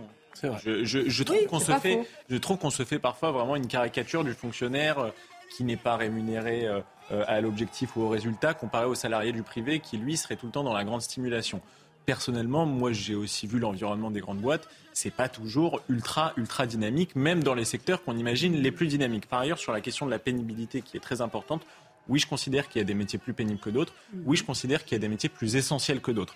Ceci dit, Là encore, je trouve qu'il y a beaucoup de caricatures puisqu'on associe tout le temps les métiers pénibles à des métiers physiques. Je m'excuse, il y a une autre forme de pénibilité. Je pense à des médecins qui, qui côtoient toujours la difficulté et la maladie. C'est des métiers qui sont très pénibles. Je pense à des salariés même du privé qui Dans ce cas-là, euh, alors, alors, alors tout le monde va trouver son métier pénible. Il n'y a plus de critères. Dans ce cas-là, tout métier peut être pénible. Ça se débat autrement que est-ce que je porte des poids ou pas. À un moment, par contre, on peut aussi, le gouvernement doit aussi pouvoir faire une liste, mais pas la mais il a enlevé quelques critères de pénibilité, euh, ce oui, gouvernement. Mais, mais, voilà. du cas les, les, les, les, les, enseignants aujourd'hui, c'est très très difficile. On voit bien que c'est plus du tout les mêmes. Mais dans ce cas-là, tout le monde a un métier pénible. Là, là, je suis pas d'accord. La, difficulté, là, ne vient pas du travail, mais des conditions dans lesquelles on Un métier pénible. Pour la pénibilité. Vous avez ici un métier pénible. Voilà. Policier. Quelqu'un qui se lève le matin et il peut y avoir, et là, en termes de pénibilité, même morale et pour finir une phrase et psychologique, c'est très grave. Et qui vit le danger en plus au quotidien. Merci de m'avoir terminé ma phrase. Les militaires, les policiers, on va laisser les répondre. Maçons, les femmes de ménage, les aides-soignants, effectivement, on va les déménageurs. Sans faire de concours de pénibilité, parce que je pense qu'en effet, euh, chacun euh, racontera son histoire et démontrera que le métier est pénible. Et c'est forcément euh, tout, toujours relatif. Mais un mot sur les policiers, parce qu'on a, on a fait une carrière qui est considérée comme étant active, donc forcément on a une bonification par rapport à ça.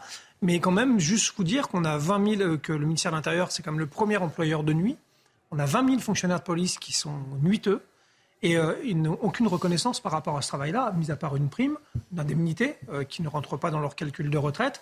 Et quand on sait qu'au-delà de 5 à 7 ans de nuit, on vieillit, plus mal une personne qui a travaillé, qui n'a pas vécu justement ces, ces 7 ans de nuit, et que nous, on a en général des collègues qui font l'ensemble de leur carrière de nuit euh, jusqu'à être des fois poussés dehors pour des raisons médicales, mais en tout cas qui ont trouvé un rythme, etc., et qui se complaisent dans le travail de nuit, malheureusement, cet aspect pénibilité, nous, nous est pas reconnu. Et euh, ils n'ont pas de bonification supplémentaire après des fois 32 ou 34 ans de travail de nuit. On va poursuivre le débat. Après une courte pause, vous aurez euh, la parole. On va continuer notre tour de France. Allez aussi sur ce qui a été dit. Hein. Est-ce qu'on va, est-ce qu'on se dirige vers des actions plus marquées, des grèves plus dures, des grèves reconductibles? Et puis on sera aussi au Parlement. À tout de suite. Merci d'être avec nous. Que retiendra-t-on de cette journée de mobilisation? Alors attention, tout n'est pas terminé. Nous serons à Paris, euh, dans la capitale, dans quelques instants, où le cortège va s'élancer. Nous serons au boulevard euh, euh, Haussmann dans quelques instants. Mais tout d'abord, les titres, c'est News Info, Audrey Berthaud. Un retraité de 77 ans est squatté depuis euh, fin janvier. Une famille d'origine roumaine occupe les lieux. Neuf personnes, dont cinq enfants. Ils ont déposé un cadenas à l'entrée, vidé les meubles de la maison. Problème, le propriétaire veut vendre sa propriété pour payer les frais de sa maison de retraite. Mais la vente est désormais impossible. Des distributeurs de la BNP Paribas Vandalisés à Paris et partout en France, des militants écologistes d'Extinction Rébellion ont bétonné une trentaine de distributeurs, une manière pour eux de protester contre les financements de projets non écologiques de euh, cette banque, selon eux. Et puis euh, au Pérou, une série euh, de glissements de terrain ont fait au moins 15 morts, 20 blessés et 2 disparus. Des centaines de maisons ont été endommagées. Ces coulées de boue font suite à des pluies torrentielles. L'état d'urgence pour catastrophe naturelle a été déclaré. La manifestation à Paris va s'élancer dans quelques instants, dans une demi-heure. Ce sera à partir de 14h, mais déjà les cortèges sont prêts. Sont-ils fournis? Nous sommes avec vous, Simon Guillain. Vous êtes boulevard euh, Haussmann dans la euh, capitale. Tout se prépare, on le voit, avec également cette banderole. Et eh oui, Sonia, euh, ce boulevard des Italiens qui est en train de se remplir au fur et à mesure. Nous sommes arrivés sur place il y a environ euh, une heure. Donc vous pouvez le voir sur ces images de Léo Marcheguin, hein, les manifestants qui sont en train d'arriver euh, nombreux. Alors nous avons parlé à, des manifestants depuis que nous sommes arrivés ici sur place et ce que je peux vous dire c'est que la colère, la détermination, ces manifestants ne faiblissent pas, ils ne veulent pas de, ce, de cet âge de départ à la retraite euh, à 64 ans. Vous le disiez, le cortège qui va s'élancer eh bien d'ici une demi-heure. Donc on va emprunter le boulevard Haussmann, direction la place de la République pour ensuite rejoindre la place de la Bastille aux alentours de 19h. Voilà, on attend peut-être un petit peu moins de monde aujourd'hui selon les autorités dans les rues de la capitale. On parle de 40 à 70 000 manifestants. Mais vous le voyez sur ces images de Léo Marcheguet, de Léo il fait très beau aujourd'hui à Paris. Alors on peut imaginer que peut-être bien que les manifestants vont descendre plus nombreux euh, dans la rue avec, euh, avec ce beau soleil pour, euh, pour manifester contre cette réforme des retraites. Donc voilà, je vous le disais, un cortège qui s'élancera dans une demi-heure ici, boulevard des Italiens. Merci Simon et on suivra évidemment le, départ de ce cortège. Pour le moment, on va prendre la direction de Lyon avec Olivier euh, Madinier. Olivier, vous nous avez parlé tout à l'heure des, cortèges qui se sont euh, élancés. Est-ce qu'il y a, de votre point de vue, de ce que vous avez vu, des gens que vous avez rencontrés, une diversité des profils? On s'interroge notamment sur la présence en nombre pas du privé. Alors écoutez, les, participants à cette manifestation que nous avons rencontrée sont pour beaucoup euh, des salariés de la fonction publique. Nous avons vu euh, beaucoup euh, de pompiers, des enseignants. donc pour l'instant, il est difficile de dire si le, le secteur privé est surreprésenté ou très représenté. Quoi qu'il en soit, le but de cette manifestation, le but des organisateurs, c'est d'arriver à mobiliser au moins autant que la semaine dernière. La semaine dernière, la préfecture avait compté 25 000 manifestants, les syndicats en avaient compté 45 000. Aujourd'hui, ce sera peut-être compliqué d'atteindre ces chiffres puisque nous sommes en pleine vacances euh, scolaires. Euh, quoi qu'il en soit, euh, cette manifestation est sur le point d'arriver place Bellecour. Quelques petits échauffourés en tête de manifestation, au niveau de la place de la Guillotière ou des ultras qui ont pris place au début du cortège, essayaient d'en découdre avec les forces de l'ordre. Merci euh, Olivier Grégory Joron. Il y a évidemment euh, ces individualités, ces radicaux, on sait qu'ils sont présents, qu'ils vont essayer. Là, euh, à Lyon, eh bien, c'est le cas. Bon. C'est très maîtrisé pour l'instant. Très maîtrisé. Et... Bon, en termes ne serait-ce, puisque c'est quand même un bilan souvent qui est, assez intéressant à regarder, c'est les moyens utilisés, donc nombre de grenades lacrymogènes ou, utilisées pendant une manifestation quand même d'ampleur, parce que parce que c'est quand même plus plus d'un million de personnes, notamment euh, mardi dernier. Euh, on était sur, sur, sur, un niveau très très faible de moyens utilisés, euh, ce qui démontrait bien que globalement, ça s'était soit très bien passé, soit passé ne serait-ce qu'avec des manœuvres et, des mouvements qui suffisaient à régler le problème. Donc c'est plutôt bien. Vous avez raison de, le souligner. Éric de Ritmetan, il y a un sujet, ça y est, dont on parle plus du tout. Du tout, du tout, du tout, depuis que la réforme des retraites est sur la table, les salaires. Fini. Hein. Mais je pense que c'est le lien un peu. Hein. S'il y a cette euh, aujourd'hui cette rancœur contre son travail, cet ennui, cette, euh, on se plaint un petit peu de la souffrance au travail, c'est sûrement lié à la question des salaires. Elle a été éclipsée. C'est vrai que les salaires, là actuellement, il y a des négociations. Hein. les entreprises, on sait bien que l'inflation est euh, à 6% au mois de janvier. sur un an, c'est-à-dire sur 12 mois consécutifs, en rythme annuel, c'est 6%, l'an dernier, elle était à 5,2%. Mais quand une entreprise propose 2% euh, euh, de hausse des salaires, ce n'est pas considéré comme suffisant. Et euh, il y a cette rancœur. Voilà, on se dit on ne gagne pas suffisamment. Et ça me fait penser à un phénomène, vous savez, avec les éboueurs. Rappelez-vous, à une époque, les éboueurs étaient souvent en grève. Ils n'aimaient pas, enfin, c'est pas qu'ils n'aimaient pas leur travail, mais enfin, c'est quand même pas très. Là, pour le coup, c'est vraiment des métiers très difficiles. Et puis, ces salaires ont été revalorisés. Et aujourd'hui, vous avez des salaires bruts hein, de, 30 000 euros. On ne peut même pas le croire quand on voit la fiche d'un éboueur, avec en plus les primes pour le travail de nuit. Donc 30 000 euros bruts, je précise, ça fait 23 000 euros nets ce qui n'est pas négligeable. Et là, effectivement, il y a une sorte de paix du travail qui est euh, grâce à ce phénomène qui fait que quand on paye le salaire, doit payer, si vous voulez. Le travail doit payer, hein, quand on entend souvent dire. Ce qui n'est pas toujours le cas dans beaucoup de métiers, ce qui fait que, ben voilà, on n'est pas content. Mais Eric a, raison, parce que le salaire est dans toutes les études sur le travail, euh, l'insatisfaction par rapport au salaire est le premier motif d'insatisfaction au travail.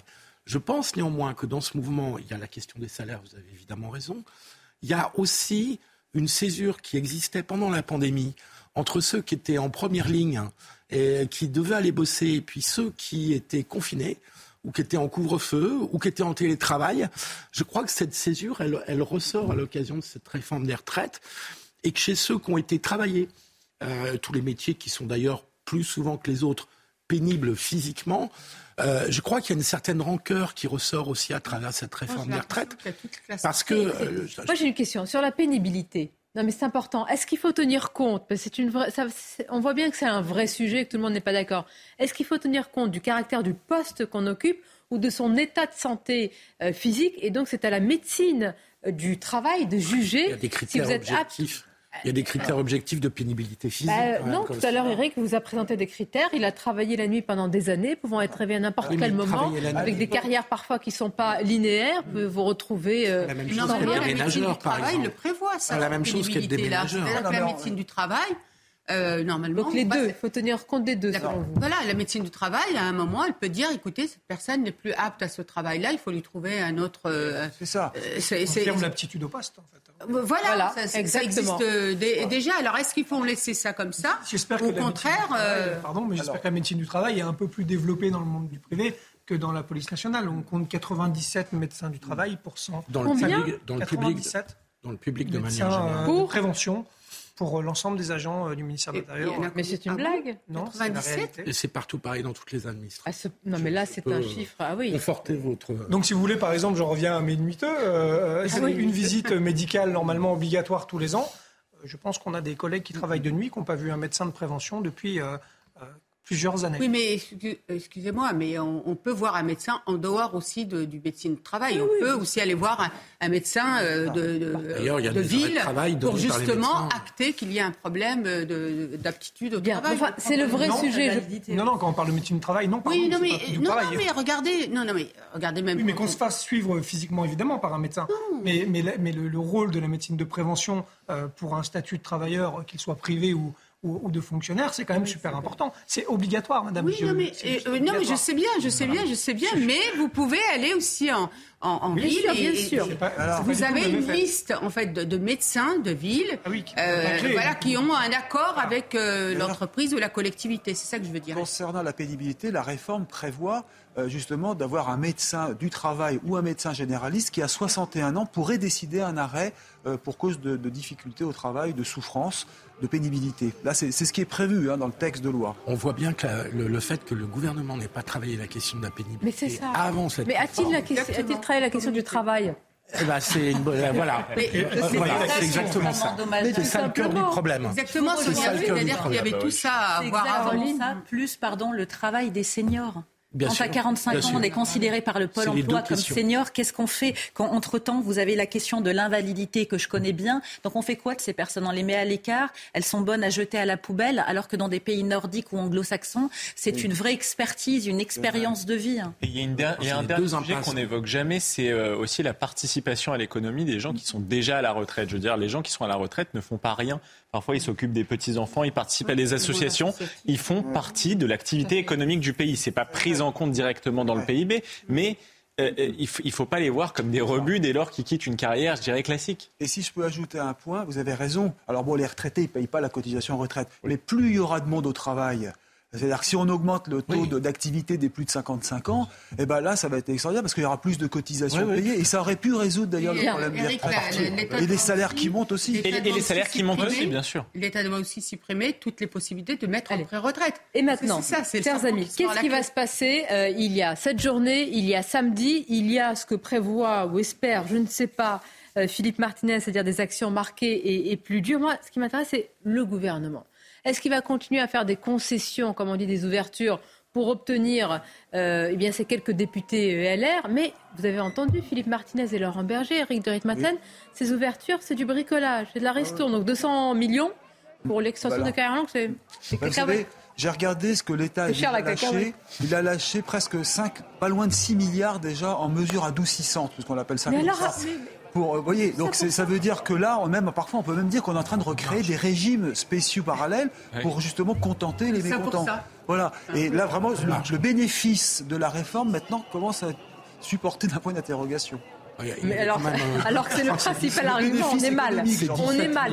C'est 17 milliards d'économies, je crois. Oui, c'est ça. Et je crois qu'ils ont dépensé 5 ou 6 milliards. On est à 6 ou 7 en approche. 12. 12 milliards. Le, déficit, c'est 2027, oui. Le déficit, c'est 13. Ça va générer 17 milliards. Et la différence devait être compensée par les mesures d'adoucissantes. Mais c'était 4 au départ. Et maintenant, on arrive à 5 et 6. Surtout que si on ça, comprend ce que Nicolas Sarkozy avait cédé euh, pendant la réforme Wörth euh, en 2010, je crois que lui, ses concessions étaient de l'ordre de 1 ou 1,5 milliard, mais ah bah il a dit je, ne monterai pas au-dessus. Nicolas Sarkozy qui soutient d'ailleurs cette euh, réforme sur le fond. Je pense que quand on a lu entre les lignes son interview dans le Figaro Magazine sur la forme, il voit bien que ça ne se passe pas comme il faut. Et d'ailleurs, il y a un déjeuner en ce moment entre Emmanuel Macron. Non, mais c'est pas une information, tout le monde le sait pas. Je vous donne pas un scoop parce que Philippe se réveille. avec qui déjà Emmanuel Macron? Avec Nicolas Sarkozy. Pour parler de quoi selon vous? Des institutions. la, diplomatie, sans doute. Non, je pense aussi à l'état des retraites? Oh là là. Mais vous voyez, les LR, c'est incroyable parce que vous avez une partie des députés LR qui rentrent de leur circonscription, qui sont engueulés, etc., qui se disent mais jamais on pourra euh, maintenir, euh, conserver notre circonscription si on n'écoute pas eh bien, euh, les citoyens, ce qu'ils nous disent. Et puis vous avez les têtes pensantes qui ont soutenu François Fillon et Valérie Pécresse sur la retraite à 65 ans. Mais l'électorat LR a changé. schizophrène, hein, non L'électorat LR, je pense, a, muté depuis quelques années. L'électorat LR. surtout réduit. Il y en a encore Non, ah. non, je veux C'est important. Une partie est partie chez Emmanuel Macron et l'autre, c'est une partie de la France populaire qui est contre cette Exactement. réforme. Exactement. C'est les gens qui, qui, ne sont pas encore passés au Rassemblement national, mais qui, je pense, le pourraient si LR ne fait pas un travail de représentation euh, assez efficace. C'est pour ça que beaucoup d'entre eux hésitent. Euh, bon, après, évidemment, les vieilles figures, Nicolas Sarkozy, François Fillon, ils sont, ils sont favorables à cette réforme. Nicolas Sarkozy, par contre, a critiqué euh, les méthodes de communication du gouvernement. Il a dit, moi, au moment où j'ai mmh. fait ma réforme, j'ai fait mon discours devant le Congrès, j'ai réuni euh, l'Assemblée nationale et le Sénat, je leur ai fait un grand discours. On sortait d'une période de crise économique. Je leur ai annoncé que ça allait être compliqué. Et ensuite, on a lancé la réforme. Il avait évidemment une majorité derrière lui, ça a été compliqué parce qu'il y a eu énormément de contestations. Bien sûr, mais, mais il n'a pas utilisé. Peut-être que Sarkozy perd, cette, euh, perd la présidence et on sortait d'une crise économique. Il, cette, euh, lui, il le conteste. Il, le conteste. Et on sortait d'une crise économique qu'il avait bien gérée. Et lui, oui, oui, oui. c'est vite dit. C'est vite dit. il a empêché. on va pas faire l'inventaire de Nicolas Sarkozy. On ne parle jamais, pardonnez-moi, pardon. Dans les médias, c'est que oui, les LR étaient pour les 65 ans, certes, mais Madame Pécresse a toujours dit qu'elle voulait ramener le SMIC euh, pour les retraités, le SMIC net à 1200 euros, et il voulait absolument revoir les métiers liés à la pénibilité. C'est vrai, c'est 65 ans avec des mesures euh, adoucissantes, comme vous l'avez. C'est joliment dit. Euh, est-ce qu'on peut aller à Brest dans la belle ville de Brest avec euh, Mickaël. Mickaël, je ne sais pas où ça en est, peut-être déjà un premier bilan. Est-ce que vous pouvez nous présenter un, premier bilan, une première photographie de ce qui s'est passé dans les cortèges et de la mobilisation sur place? Oui, c'est terminé ici, euh, Sonia, à Brest. Et selon les, premiers chiffres euh, donnés notamment euh, par les syndicats, ils étaient un petit peu moins nombreux ce matin que le 31 janvier. 18 000, peut-on lire, selon les, syndicats. Ils étaient environ 20 000, un peu plus de 20 000 même, le 31 janvier dernier. Mais ce qu'il faut retenir de ce défilé de ce matin à Brest, c'est la volonté d'être encore plus fort samedi prochain. On a bien compris que samedi, c'était un moment particulier qui doit être un moment fort de la, mobilisation pardon, contre euh, ce projet de, réforme des retraites. C'est ce qu'on a euh, beaucoup entendu euh, ce matin, une volonté que ce samedi, bah, puisqu'évidemment les salariés ne travailleront pas, les salariés du privé puissent venir beaucoup plus nombreux qu'ils ne l'étaient par exemple ce matin ou même le 31 janvier ici à Brest. C'est en tout cas l'objectif affiché, c'est ce qu'on a beaucoup entendu. Et puis également peut-être à retenir la présence de beaucoup plus de jeunes que lors des précédentes journées de, de manifestation. Euh, ils ouvraient notamment ici la manifestation à Brest derrière la banderole de l'intersyndicale. Euh, vous l'avez compris, on sent qu'on arrive à un moment de, basculement euh, peut-être dans, ce mouvement avec cette volonté de faire de samedi prochain un, moment très important. Et puis dernière information, je voulais vous donner, vous en parliez il y a quelques minutes sur la pénibilité. Cette question de la pénibilité, elle revient en permanence dans les conversations. Alors certes, il y a le point d'achoppement principal, le report de l'âge de la retraite à 64 ans. Et puis, cette question de la pénibilité, elle vient très très vite derrière dans les conversations. On veut euh, une prise en compte de la pénibilité des métiers, nous ont dit ce matin les personnes qu'on a pu rencontrer euh, dans ce défilé ici à Brest. Merci beaucoup, euh, Mickaël Chailloux. Là, vous nous avez présenté un, un tableau très complet des arguments qui ont été mis euh, en avant et je remercie tous nos correspondants qui sont en, région. On va continuer évidemment à suivre la manifestation. Nous serons à Paris, elle s'élancera à 14h. Votre euh, débat, vos échanges sur la pénibilité et ce dont vient de parler Mickaël a suscité beaucoup de réactions. Alors je vous cite quelqu'un qui me dit mais non, seul le médecin du travail peut donner un avis d'inaptitude au travail. La médecine de ville et du travail sont cloisonnées. Attention ne pas, pas dire tout et etc. Euh, après, quelqu'un qui me dit, euh, mais dans le privé, la visite médicale, c'est tous les 5 ans. Eh oui, c'est vrai Maintenant que j'y pense, tous les 5 ans. vous pouvez passer à côté de certaines pathologies. Ah bah oui, en 5 ans, euh, vous pouvez même passer à côté de, de graves pathologies, de l'essentiel. Ça fait, depuis quand date votre dernière visite médicale Je crois que j'en ai jamais, une seule fois ici à Canal+. Une seule fois. Donc vous voyez, ça fait 5 ans, ça fait 6 ans que je suis ici, donc il faut qu'il faut qu'il la refasse vite, attention. non mais je vous rassure, j'ai un médecin généraliste. Je ne vais pas dire que je suis hypochondriaque, mais pas loin. Les collectivités notamment ont une liste de médecins de ville qui peuvent dire si la personne est apte ou inapte au travail. Voilà. Et moi-même, je l'ai passé dernièrement. D'accord. Voilà. D'accord. Merci. Donc. Euh, Oh là là, tout va bien. non, c'est comme ça. Bon, on va, on précise. Le travail est en grande difficulté. Bien, oui. Mais enfin, le débat, c'est ça en réalité c'est qu'il y a plein de tiroirs dans cette réforme des retraites qui n'ont pas été suffisamment euh, regardés par le gouvernement avant qu'il balance sa réforme des retraites dans le débat. Il y a notre rapport au travail, il y a la pénibilité, et quand on engage une réforme aussi importante, eh bien, je ne sais pas, Eric, on, y travaille avant d'abord. Et j'aimerais me faire le, porte-parole des jeunes, entre guillemets, puisqu'il y a aussi... Vous avez 27 ans, vous l'avez dit tout à l'heure. Ça va, Allez-y, allez-y. Profitez, ça passe vite. on, te regarde. Il nous nargue en plus. Il y a la question de la solidarité intergénérationnelle qui se pose. Et de ce point de vue-là, je trouve que cette crise des retraites est la continuation de la crise du coronavirus. Qu'est-ce qu'on a dit au moment du coronavirus aux jeunes? On a dit nous n'allons pas faire cibler, nous n'avons pas faire des mesures ciblées sur les plus âgés, alors que ce sont ceux qui sont touchés. Donc on confine toute la société. Pas d'activité économique, on est obligé de lever des centaines de milliards de dettes pour pallier à cette, activité, à cette activité économique défaillante. Quelques mois plus tard, on revient vers eux pour leur dire vous allez payer pour ce confinement dont vous n'avez pas bénéficié et qui ont bénéficié aux plus âgés qui sont déjà à la retraite.